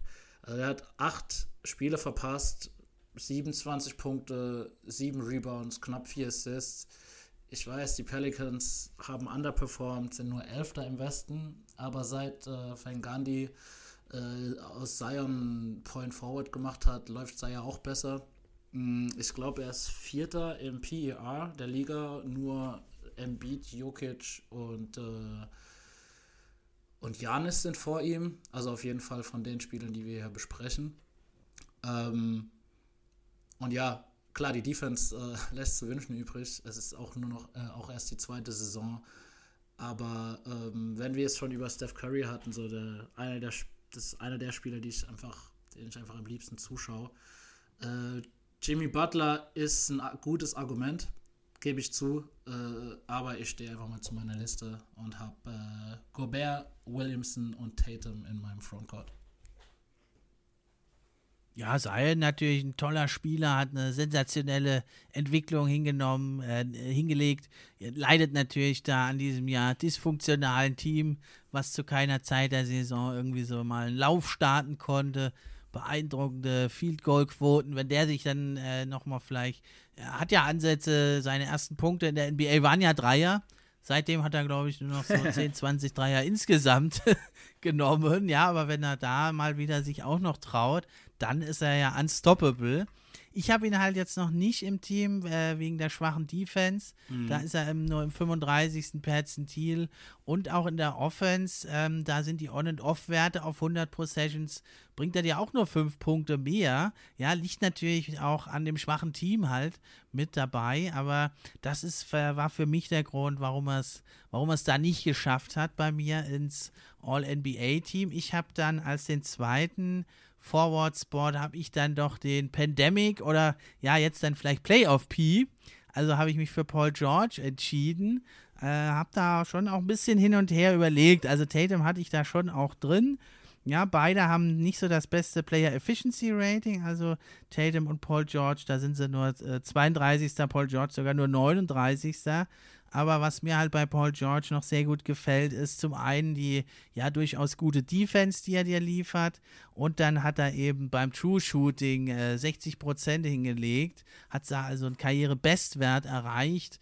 Ja, und bringt dir halt auf dem Flügel halt fast 24 Punkte, 6,6 Rebounds, 5,2 Assists, garniert eben noch mit dieser starken Defense. Und das war eben der Grund, warum ich mich da ja für dann hoffentlich diesmal Playoff P Hoffentlich wirft er diesmal nicht ans Backboard. Hoffentlich nicht. Warten wir es mal ab. Aber jetzt geht es ja um die Regular Season und da habe ich ihn ja vor allem aufgrund seiner Two-Way-Fähigkeiten doch noch vor eben den Tatum und seinen Williamson gesehen. Ähm, ja, hätte ich, hätte ich glaube ich, wahrscheinlich ja eher reinnehmen sollen als, äh, als Jason Tatum. Ähm, ich habe aber auch Zion drin und äh, kleine Anekdote, ich habe mir von den Spaß mal erlaubt, bevor, weil es mich interessiert hat. Äh, bei Basketball Reference sieht man ja immer zum Glück bei, beim Shooting äh, die Shot Charts und habe mal die schönen Pünktchen gezählt. Und Zion hat diese Saison 634 Field Goals gemacht und davon waren 18 Stück nicht in der Zone. Also 3% waren nicht in der Zone, der Rest war alles in Wahnsinn. der Zone. Also da habe ich mir wirklich gedacht, so, okay, also generell, ich Und trotzdem kann es keiner stoppen, ne? Ja, ja das habe ich ja vorhin gesagt. Also das ist wirklich unglaublich. Ähm, das hatte ich auch schon mal in einem anderen Podcast, ich weiß nicht, ob es noch so ist. Ähm, hab das äh, von jedem Tag NBA gehört, der hat es auf äh, getwittert, der gute Jonathan. Zion hatte mehr gemachte äh, Layups als der zweite, das war in dem Fall Janis, äh, überhaupt Attempts hatte an Layups, was auch wieder genau dafür spricht. Es ist extrem krank, was Zion spielt, der ist halt mega effizient. Er bringt dir halt wirklich nur sehr, sehr eindimensional was, in dem Sinn, dass er halt wirklich dir Punkte am Brett momentan noch bringt. Ich glaube, wenn man da gutes Shooting drumherum stellen könnte und er vielleicht mal zum Korb zieht und einen Kickout-Pass macht, werden auch die Werte, wie beispielsweise, ob er sein Team besser macht, vor allem offensmäßig vielleicht noch besser, weil momentan sieht es immer noch mager aus, wie du auch schon gesagt hast, Steffen, was da um Zion steht. Am Ende des Tages ähm, habe ich ihn drin. Ich hätte genauso gut Paul George drin haben äh, können. Hätte wahrscheinlich sogar eher Paul George als Tatum drin haben können, aber bei mir sind dann wirklich äh, Butler und Williamson die beiden Forwards äh, im Third Team. Ja, ist auf jeden Fall, also ich meine, Tatum und Williamson habe ich, aber äh, George und Butler sind, ist klar. Also Two-Way ähm, sind mehr am Gewinn als Tatum und Williamson, sind äh, Veterans. Also ich glaube, da haben wir einfach ja, verschiedene Faktoren mit einbezogen, aber ich verstehe jeden Case, würde ich sagen. Wir werden es ja dann sehen, wie die Wähler das dann ab, äh, abstimmen. Auf jeden Fall. Und jetzt, und jetzt, Leute, wird es ein bisschen kritisch, muss ich sagen. Jetzt kommt die große Klopperrunde. Ja, also ich weiß nicht, wie es bei euch war, aber ich habe mir pff, die Zähne, äh, die Zähne, wie nennt man die Nägel ausge, abgebissen. Ähm, ich, also einer, der für mich klar war, den kann ich jetzt schon mal nennen, war Devin Booker. Ähm, bezüglich Availability vier Spiele verpasst, 25,5 Punkte, 4,2 Rebounds, 4,4 Assists. Zweiter im Westen, der Star mit Chris Paul im Team. Und ähm, es, ich glaube, es tut ihm einfach so gut, äh, einen True Point Guard neben sich zu haben. Und ähm, das war ein Lock für mich. Und jetzt, jetzt bin ich mal auf eure Reaktion gespannt. Also ich hätte Donovan Mitchell reinnehmen können. Ich hätte Jimmy Butler reinnehmen können. Ich hätte Trey Young reinnehmen können. Bradley Beal oder Kyrie. Ich habe mich aber für Russell Westbrook entschieden. Oh, was? Ja. Die Triple-Double-Maschine. Also ganz okay. ehrlich, okay. also was, was der die letzten Wochen zeigt, also man muss, man muss ihn ja nicht lieben. Äh, ich bin an sich ein Fan. Ich weiß, dass er nicht mein Point Guard für mein Dream Team wäre. Aber wenn man sich einfach mal überlegt, dass er 22, 11,6 und 11,6 Average. Der hat die Washington Wizards ins Play-in-Tournament mit Bradley Beal natürlich rein forciert, würde ich sagen. Und sieben Spiele verpasst, im Gegensatz zu dem Kandidaten, wo ich mir gedacht habe, der müsste auch rein, Donovan Mitchell. 16 Spiele. Da habe ich mich für Donovan Mitchell, äh, für Devin Booker über Donovan Mitchell entschieden und habe mir gedacht, der letzte Spot, der gehört einfach Russ. Vor allem, weil es einfach ein Tag nachdem er den Oscar Robertson-Rekord gebrochen hat, äh, ich mir gedacht, komm, Russell kann rein. Und als letzten Fact noch, Russell Westbrooks Team gewinnt zu 75%, wenn er ein Triple-Double macht. Was ist eure Meinung dazu? Also, ich glaube, unsere Meinung. Ich, also, ich muss ehrlich sagen, ich habe Devin Booker auch drin. Mhm. Über den kann man immer noch reden. Aber ich finde es ja schon ein bisschen, also hart. Vor allem, wenn du noch Westbrook reinnimmst, dass du Beal nicht zuerst nimmst. Ähm, für mich sind so Leute wie Harden hat sich halt leider disqualifiziert, weil er zu wenig gespielt hatte. Ähm, äh, Kyrie hätte man noch reinnehmen können. Ähm, äh, ich finde sorry, ja. ich finde es krass, dass, dass ich auch gar keinen Brooklyner drin habe. Ähm, ja, aber, das, ja. aber ja, deswegen, also Kyrie fände ich noch einen guten Pick. Am Ende des Tages habe ich Bradley Beal drin. Er ist immer noch Zweiter, war lang äh, der Scoring Champion oder angehende Scoring Champion in der Liga mit 31,4 Punkten. Er ist halt auch wichtiger, meiner Meinung nach, für die Wizards. Klar gewinnen die dann mit zu 75 Prozent, aber du bist ja auch ein großer Verfechter des Wortes Empty Stats, Songa. Ähm, deswegen äh, sehe ich das, das teilweise bei Westbrook, dass da. Ah, das bringt dann am Ende des Tages auch nicht viel so. Er, er wird jetzt schon besser, aber davor fand ich ihn einfach ja, nicht Ja, also, also ich, bin, ich bin Verfechter von Wort Empty Stats. Und ich weiß auch, dass er den ein oder anderen Rebound von Bertans bekommen hat, damit er natürlich den, den Rekord bricht. Äh, aber es ist ja nicht so, dass er irgendwie 15, 10 und 10 macht, sondern der, der Mann macht manchmal 24 Assists. Also ich, ich finde, äh, sowas historisch kann man im Third Team würdigen. Das war so mein Ansatz. Ja, also ich habe ihn schon durchaus in der Verlosung drin gehabt. Ich, ich kann auch diesen ganzen Hate jetzt nicht verstehen. Ich meine, ich mache auch mal einen Witz drüber über die Triple Doubles, aber man muss natürlich auch mal sagen, es, es ist schon eine tolle Leistung. Es ist auch ein toller Spieler. Der bringt ja jeden Tag 100% Einsatz. Der hat die Thunder damals äh, halt alleine in die Playoffs gehievt. Jetzt kann man da schimpfen über diese Triple Doubles, aber äh, in dem Team, das hätten wenige Spieler nur in die, in die Playoffs geschafft. Mehr war dann auch nicht zu holen. Und man muss das auch mal einfach würdigen, was er macht. Man kann aber auch dann natürlich mal drüber sprechen, was er halt nicht macht. Diese mhm. merkwürdigen Entscheidungen, dieses Überdrehen, diese ganzen schlechten Würfe, die er nimmt, die Dreier, der Freiwurf. Man kann halt sehr, sehr viel an ihm kritisieren. Es ist ein Spieler, an dem man sich halt wunderbar reiben kann. Aber man muss schon sagen, es ist ein fantastischer Spieler mit unglaublichen Stärken, aber eben auch einigen Schwächen. Und ich denke, dass bei ihm hat das halt ganz viel ja, mit dem Kopf zu tun. Der muss einfach immer dieser 100% Aggressivität reingehen und wenn der nicht mehr jeden Wurf nimmt, dann, dann hat er das andere, das andere, was ihn so auszeichnet, halt auch nicht mehr. Ja, aber diese, das, diese fehlende Effektivität und und auch die Teamchemie nicht immer ganz optimal. Das hat jetzt für mich ihn, also hier aus diesen All-NBA-Teams, da musst du für mich schon, wie ich das komplette Paket haben, Offense, Defense, muss seine Mitspieler besser machen. Und da darfst du solche Schwachpunkte nicht haben. Deswegen habe ich ihn da nicht drin, aber ich finde ihn auch ein ganz toller Spieler und es macht einfach Spaß, dem zuzugucken und den sollte man überhaupt nicht haten. Das finde ich total schlecht. Also ich, ich war mir auch relativ klar, dass nie, niemand von euch den drin hatte. Deswegen habe ich mir gedacht, komm, ich nehme rein, dass wir mal über ihn reden.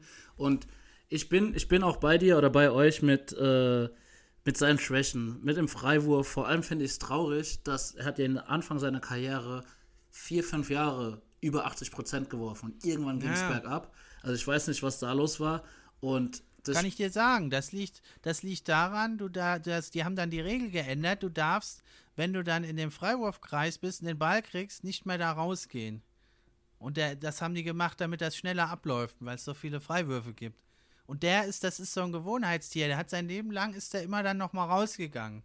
Und ah. seitdem er das nicht mehr darf, sind die so runtergegangen. Okay, das, das habe ich zum ersten Mal. Das ist, ja, das ist schon krass. Aber was ich noch sagen wollte, das Spiel, wo er den, das 182. Triple-Double gemacht hat, jetzt vor ein paar Tagen, das war eigentlich eher in a nutshell. Also er hat äh, alles getan, 100% gegeben, ja. äh, hat ein Triple-Double für seinen Rekord geholt und dann läuft er zur Dreierlinie, Pull-Up ohne Follow-Through, wie er es halt immer macht und äh, brickt ihn. Also das ist, er will der Hero sein, er gibt 100% und denkt nicht drüber nach, äh, vielleicht gibt es einen besseren Pass, vielleicht gibt es ein besseres Play. Mhm. Hast schon recht. Ja, da sind so ja. viele Beispiele, da sind so viele Beispiele, ne? Er muss eigentlich nur in der Crunch Time am Perimeter stehen und seinen Gegenspieler decken und dann rennt er plötzlich irgendwo hin und doppelt, weil er einen Stil machen will. Und dann kriegen sie einen offenen Dreier auch gerade zuletzt. Das ist halt richtig bitter. Und deswegen glaube ich, macht das viele so wütend. Also mich macht es manchmal auch richtig wütend, wenn ich den sehe, weil er hat alle Anlagen, der hat so krasse Fähigkeiten wenn er halt da die, an diesen Schwächen arbeiten würde, dann wäre er halt noch viel besser. Ja. Und dann, was er dann hätte erreichen können, dann wäre er auch vielleicht der Superstar, für den er sich ja selber hält. Ja, also Bin ich, ich gehe da, gehe mit Steffen mit. Ich muss am Ende des ehrlichen Tages sagen, da haben wir beide Schnitzer hier gemacht, meiner Meinung nach. Ähm, und Steffen hier bis jetzt grandios aus, hat noch einen raus. Ich finde, bei Westbrook ist es halt einfach, ich habe jetzt mal nachgeschaut, weil es mich interessiert hat, ein 104, äh, 104 Offensive Rating bei einer Usage von 30% ist zu wenig. Ein True Shooting von knapp über 50% ist leider für mich zu wenig. Die Stats sind zwar da, aber irgendwie bringt es halt nicht so viel. Weil sonst wird sich das irgendwie vor allem im Offensive-Rating darstellen und du würdest halt dein Team irgendwie besser machen. Und das tut er halt einfach leider irgendwie nicht. So gern ich ihn habe und ganz ehrlich, jeder liebt Westbrook, wenn er wieder mal mit 800 km/h und voller Elan zum Korb zieht und so ein Ding reinslasht. Und an sich, ja, ich, ich konnte ihn leider einfach nicht reinnehmen, habe da nicht dran gedacht. Wie gesagt, bei mir ist es Bradley Beal geworden, ähm, weil er halt auch, ich sehe es da einfach mehr, also er ist wichtiger. Bei ihm ist es so, dass er, äh, das ganze Team, also die Wizards mehr davon abhängen, ob er spielt oder nicht. Bei äh, Westbrook ist es so gut wie egal. So, ich glaube, plus 0,3 habe ich gerade nachgeschaut. On-Off-Werte und das ist halt bei Beal nicht so. Deswegen habe ich ihn da. Er ist effizienter. Ähm, und ja. Und wie schon gesagt, äh, Devin Booker habe ich als zweiten Guard dort stehen. Am Ende des Tages war es wieder schwer, wie ich gesagt habe. Kyrie, Donovan Mitchell. Wir können danach auch noch Honorable Mentions durchgehen. Ich glaube, da habe ich noch so viel aufgeschrieben. Ähm, die man hätte nehmen können. Ansonsten. Ja, also diese letzten beiden Guard-Spots, die sind ja wirklich sehr umkämpft. Da haben wir alle ganz viele, viele Namen, denke ich, drauf. Und also ist Russell Westbrook schon durchaus auch in der Diskussion. Und es ist jetzt nicht so weit hergeholt zu sagen, den könnte man da auch nehmen. Ne? Also das ist ja ein Stück weit dann auch Geschmackssache wirklich muss man ja sagen. Das sind ja alles fantastische Spieler, die wir hier besprechen und teilweise sind es ja dann auch Haarspaltereien. Ja, und also das finde ich jetzt nicht so weit hergeholt. Also ich habe auch Bradley Beal noch, der hat 59 Spiele gemacht. Das war jetzt für mich da ein bisschen eben das Ausschlusskriterium auch für Harden. 42 Spiele, nur Irving 52, Tatum 62, Trey Young 60 und Booker äh, hat noch ein paar mehr, glaube ich. 64, äh, Simmons ja. hatte ich da auch noch mal überlegt und äh, also den habe ich da raus. Der, der führt zwar die Liga an in äh, Assists für Dreier, der hat 142 Assists auf Dreier gespielt, im Fastbreak vor allem, aber der punktet einfach da zu wenig. Und äh, das Shooting, denke ich, ist klar. Ich habe dann tatsächlich diesen letzten Guard-Spot habe ich dann an Trey Young gegeben. Mhm. Immerhin oh, ja. ja. auch liegen die Hawks auf Platz 5. Habe ich auch Bester Spieler. Gehabt bester Spieler seines Teams, legt hier saftige 25,6 Punkte auf, 3,9 Rebounds für so ein Zwerg gar nicht mal schlecht und auch satte 9,5 Assists. Das ist nicht ja, schlecht. Also ja, also haut da durchaus äh, auch einiges raus auf dem Statsheet. Bei ihm ist es natürlich die Defense, aber da ist er jetzt bei den On- und Off-Werten gar nicht mal so schlecht. Da hat äh, kassiert das Team bei 100 Possessions nur, nur 1,4 Punkte mehr scheinen sie also ganz gut. Äh, Stichwort Clint Capella, ja, der auch noch im Rennen war um den dritten Centerplatz. Bei mir mhm. zumindest. Äh, da, da, hält ihm halt da den Rücken frei. Und aber er hat eine Offense auch bei 100 Possessions machen die Hawks 12 Punkte mehr, wenn Trey Young auf dem Feld steht. Und das hat mir jetzt neben seinen ganzen anderen Statistiken und hat also auch ein True-Shooting von fast 60 Prozent das hat mir also doch dann gereicht, ihm jetzt diesen heiß umkämpften letzten Platz zu geben. Äh, oh, da also, geht mein Herz auf. Also, ähm, ich verstehe, dass dein Herz aufgeht, aber ich kann kurz mal sagen, Mirko, ob, das ist, also Steffen, ich weiß nicht, ob du es weißt, so ich, wir haben hier so, so zwei kleine Fäden äh, in unserem Podcast. Einmal Klar, ähm, damit. Ben Simmons und einmal Trey Young. Ähm, ich hatte Ben Simmons, Trey Young, Jimmy Butler, Donovan Mitchell und Kyrie Irving mit Russell Westbrook hm. für meinen letzten Spot. Und ich kann kurz mal sagen, Kyrie Irving 17 Spiele verpasst, Jimmy Butler 18 Spiele verpasst, Donovan Mitchell 16 Spiele verpasst. Ähm, und dann ging es noch um Trey Young und Ben Simmons. Und da ich die Defense jetzt nicht so krass angerechnet habe, ähm, in den First Teams ist dann Ben Simmons rausgefallen weil er ähm, ja offensiv dann doch nicht äh, mit einem Trey Young oder einem Westbrook meiner Meinung nach mithalten kann. Und dann ging es um Trey Young oder Russell Westbrook. Ähm, Winning ist bei Trey Young da. Ähm, aber ich habe ja meine Punkte über, für Russell Westbrook schon genannt. Und natürlich war dann auch so ein bisschen Anti-Trey Young äh, dabei. Deswegen habe ich mich für Russell Westbrook über Trey Young entschieden.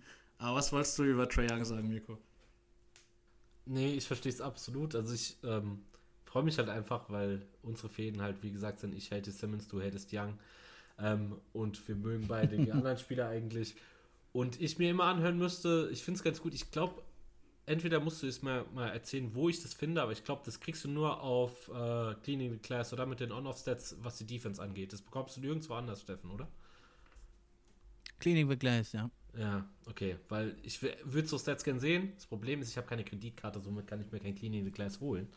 Ähm, die kannst du auch umsonst sehen, die On- und Off-Werte. Die kriege ich auch umsonst? Dann, die okay, kriegst du auch umsonst. Okay, gut, gut. Dann äh, schaue ich auf jeden Fall da mal rein, weil ich habe es die ganze Zeit schon gesagt, die können, vor allem weil Clint Capella eine, ähm, da spricht man gar nicht viel oft, eine, wie du es schon gesagt hast, eine überragende defensive Saison spielt ähm, und generell die Hawks eigentlich echt ganz gut spielen dafür, dass die so gebeutelt waren, immer so durchgegangen sind. Wer hätte das gedacht am Anfang? Deswegen kann ich da auf jeden Fall äh, mitgehen, dass Trey Young da, also Trey Young hatte ich als ersten Streicher bei mir und habe ihn gegen Bradley Beal gestrichen. Und ich fand es dann wirklich schwer, aber ich finde es gut, dass du ihn drin hast, weil ähm, ich fand es auch sehr, sehr schlimm, dass er nicht als All-Star gegolten hat, weil meiner Meinung nach war das ein absoluter Witz, den da nicht reinzunehmen und da andere Spieler mit reinzunehmen. Da hatten wir es nämlich über Simmons und sonst irgendwas. Ähm, das ist aber nochmal ja, ein Unterschied, meiner Meinung nach. All-NBA und All-Star, weil da geht es dann halt auch ums Winning beim All-Star. Also mehr als im All-NBA, meiner Meinung nach. Und Simmons war halt in der Zeit mit Philly auf 1 oder 2 zumindest. Und ähm, ja, wollte ich kurz nur sagen. Ja. Nee, ähm, Möchtest du noch was sagen? Ja, was Steffen? ich halt immer denke, oh, ja. also ich bin beileibe kein, kein Fan von Trey Young, aber wenn man mal sagt, er ist eigentlich, denke ich, kann man sagen, ähnlicher Spieler wie Steph Curry, oder? Vom Spieltyp. Ja, auf jeden ja. Fall. Und wenn man dann halt sieht, Steph Curry ist im First Team, macht fünf Punkte mehr, aber vier Assists weniger. Und sonst ist eigentlich äh, relativ ähnlich. Der defensive Impact ist ähnlich. Die Wurfquoten sind ähnlich, sind ein bisschen besser bei Steph Curry. Das Player Efficiency Rating, da ist Trey Young äh, ein bisschen schlechter. Da ist Steph Curry auf dem siebten, Trey Young ist, glaube ich, 19. oder sowas. Also es sind gar nicht so viele Unterschiede. Und da denke ich, wenn halt ein Steph Curry dann äh, so hoch eingeschätzt wird, warum sollte dann ein Trey Young da komplett rausfallen, wenn gar nicht so viel Unterschied ist? Das ist ja, ein guter Punkt. Ja, und die Hawks stehen sogar noch besser. Und, und das ist, glaube ich, so das Aus, das ist so der springende Punkt bei mir gewesen, dass die Hawks dieses Jahr halt auch wirklich gezeigt haben, dass sie gewinnen können. Aber was ich auch echt spannend finde, ist, dass Steph Curry im First Team ist, Damien, also bei mir zumindest, Damien Lillard im Second Team und Trey Young im Third Team erwähnt wurde. Also sieht man, dass der Long Range Dreier offiziell jetzt in der Liga angekommen ist. ja. Ähm, ich würde sagen, dann sind wir durch, oder? Also jetzt sind ja. auch wieder knapp zwei Stunden. ähm, Schon. Ja, es äh, wird wieder lang. Es wird irgendwie nie kurz so. Ich habe echt mal gedacht, vielleicht ein bisschen kürzer, aber ich glaube, die Leute hören es trotzdem in der Regel lang genug.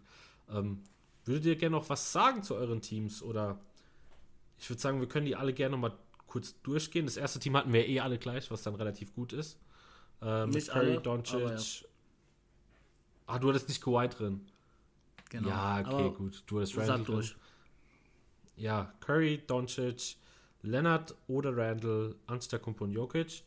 Und dann hatte ich Lillard, Paul, Randall, Tatum und Embiid. Und Steffen hatte... Und ich hatte Butler und LeBron. Ja, ich hätte einen von beiden auf jeden Fall. Butler habe ich wenigstens im Third Team.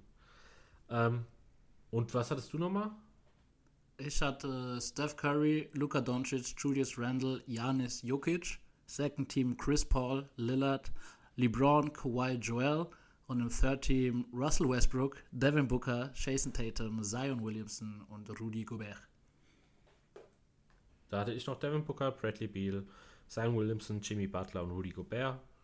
Und boah, jetzt komme ich durcheinander. Steffen, wen hattest Aber du? bei mir war es dann Randall und Paul George und ähm, Trae Young. Genau. Eine Sache habe ich noch zu sagen, bevor wir hier ja. die zwei Stunden äh, voll machen. Ich bedanke mich sehr, sehr herzlich bei dir, Steffen, dass du äh, in unseren Podcast gekommen bist. Du warst unser erster Gast und hoffentlich nicht unser letzter und hoffentlich nicht das letzte Mal. ähm, hat echt Spaß gemacht. Äh, zwei Stunden sind schneller vergangen, als ich gedacht habe. Es war mir aber klar, dass es zwei Stunden werden bei drei Leuten und fünf Teams. Ähm, kurze Vorausschau von mir. Ich werde nächste Woche wahrscheinlich auf, äh, in der Al bei der Algarve sein, da ein bisschen Roadtrip machen. Ich weiß nicht, wann wir das nächste Mal aufnehmen können. Mirko macht immer Druck auf mich, ich weiß, aber ihr müsst verstehen, ich bin im Erasmus. Ähm, nee, dann sage ich da noch was dazu. Ähm, vielen lieben Dank nochmal an Steffen, also dass er sich da die Zeit nimmt, erstens hier aufzunehmen und davor auch die Zeit nimmt zu recherchieren, weil ich glaube vor allem, muss ich auch ehrlich sagen, Steffen gibt sich da wirklich Mühe, das hat man glaube ich jetzt nochmal gesehen, ähm, was da noch hin ist, wo wir vielleicht hingehen wollen, äh, Songa und ich, so in die Richtung von der Expertise von Steffen wäre auf jeden Fall schön, wenn wir da hinkommen. Dann passiert so ein Fehler nicht wie Westbrook rein und Jayton rein. Nee, ja was, aber. Westbrook ist kein ähm, Fehler. da- Okay. nee, aber auf jeden Fall, ähm, die Arbeit, die unterschätzt man da wirklich. Die habe ich auch unterschätzt, als ich diesen Podcast angefangen habe. Und am Ende des Tages sitze ich für eine Folge, ich will es gar nicht sagen, aber mit Nachbearbeiten, Aufnehmen und so sitzt man da locker wahrscheinlich so 15 Stunden dran und davor recherchieren. Und unterschätzt man jedes Mal, wie viel Arbeit es dann doch ist. Ähm, deswegen vielen lieben Dank, äh, Steffen. Und von mir aus kannst du gerne auch nochmal sagen, wenn du noch irgendwas sagen willst, noch ein bisschen, was du noch äh, planst in Zukunft und äh, ja, was noch dein Weg ist. Und ich denke mal, es wird nicht das letzte Mal sein, dass er bei uns ist, wenn er da nochmal Lust drauf hätte. Ähm, ja. Ah, das muss ich mir noch gut überlegen, ob ich da. nein, nein. ich komme natürlich gerne wieder. Hat echt Spaß gemacht mit euch. Ich würde noch eine Sache machen. Wie wär's denn mit einer kleinen Wette? Wäre da dabei? Ihr Gerne. kommt drauf an, was wir wetten. Ich bin immer Ja, wir dabei. können ja mal gucken. Na also, dann lass doch mal gucken, dann, wenn die All-NBA-Teams rauskommen, wer die meisten Treffer dann gelandet hat von uns. Und wer die wenigsten hat, dann würde ich sagen, wer die wenigsten hat, der gibt mal ein Sixpack Bier oder sowas aus Können wir auch einen Kasten machen. für die anderen. Das können wir auf jeden Fall machen. Äh, kann ich Bin noch ich äh, Russell Westbrook raushauen? Ja, den hast du ja Ich jetzt, das ist ja dein Schlüssel zum Sieg dann wahrscheinlich. ja, genau. Ähm, aber da müssen wir vorher vielleicht nochmal ausmachen, ob es einfach nur im All-NBA-Team oder dann wirklich auch mehrere Punkte fürs exakte Team sind, würde ich sagen, oder? Ja, weiß ich nicht. Da, entweder für jeden Treffer halt ein Punkt oder für die, das, das können wir dann, die Details können wir dann noch ausarbeiten, Ja, denke ich. machen wir Würde ich auch sagen. Ähm, ja, dann würde ich sagen, danke an euch äh, und ich sag äh, auf jeden Fall mal Tschüss aus Porto. Und äh, jetzt haben wir Steffen unterbrochen, beziehungsweise letzte Wort, was kommt bei dir noch? Auf was hast du Bock? Oder bist du dann doch schon, musst du nicht mehr Werbung machen? Aber mach gerne, wenn du möchtest. Ja, aber mir kommt jetzt noch der dritte Teil von The Future. Da werden also die Pistons und die Timberwolves treten da in sieben Kategorien in einer Best-of-Seven-Serie gegeneinander an, um zu gucken, welche Franchise ist da besser gerüstet für die Zukunft. Dann geht es natürlich in die Sachen Playoffs, äh, ist natürlich dann das Play-In-Tournament. Da mache ich ein Special mit dem Chris vom äh, Combo Guards Podcast. Und dann schauen wir mal, wie es weitergeht in den Playoffs und in der Offseason. Da könnten wir ja vielleicht auch noch mal was zusammen machen. Würde mich also freuen. Ja, Also macht's gut, Leute. Tschüss. dann auch von mir. Tschüss, check den jungen Mann aus äh, und vielen Dank fürs Zuhören. Ciao, ciao.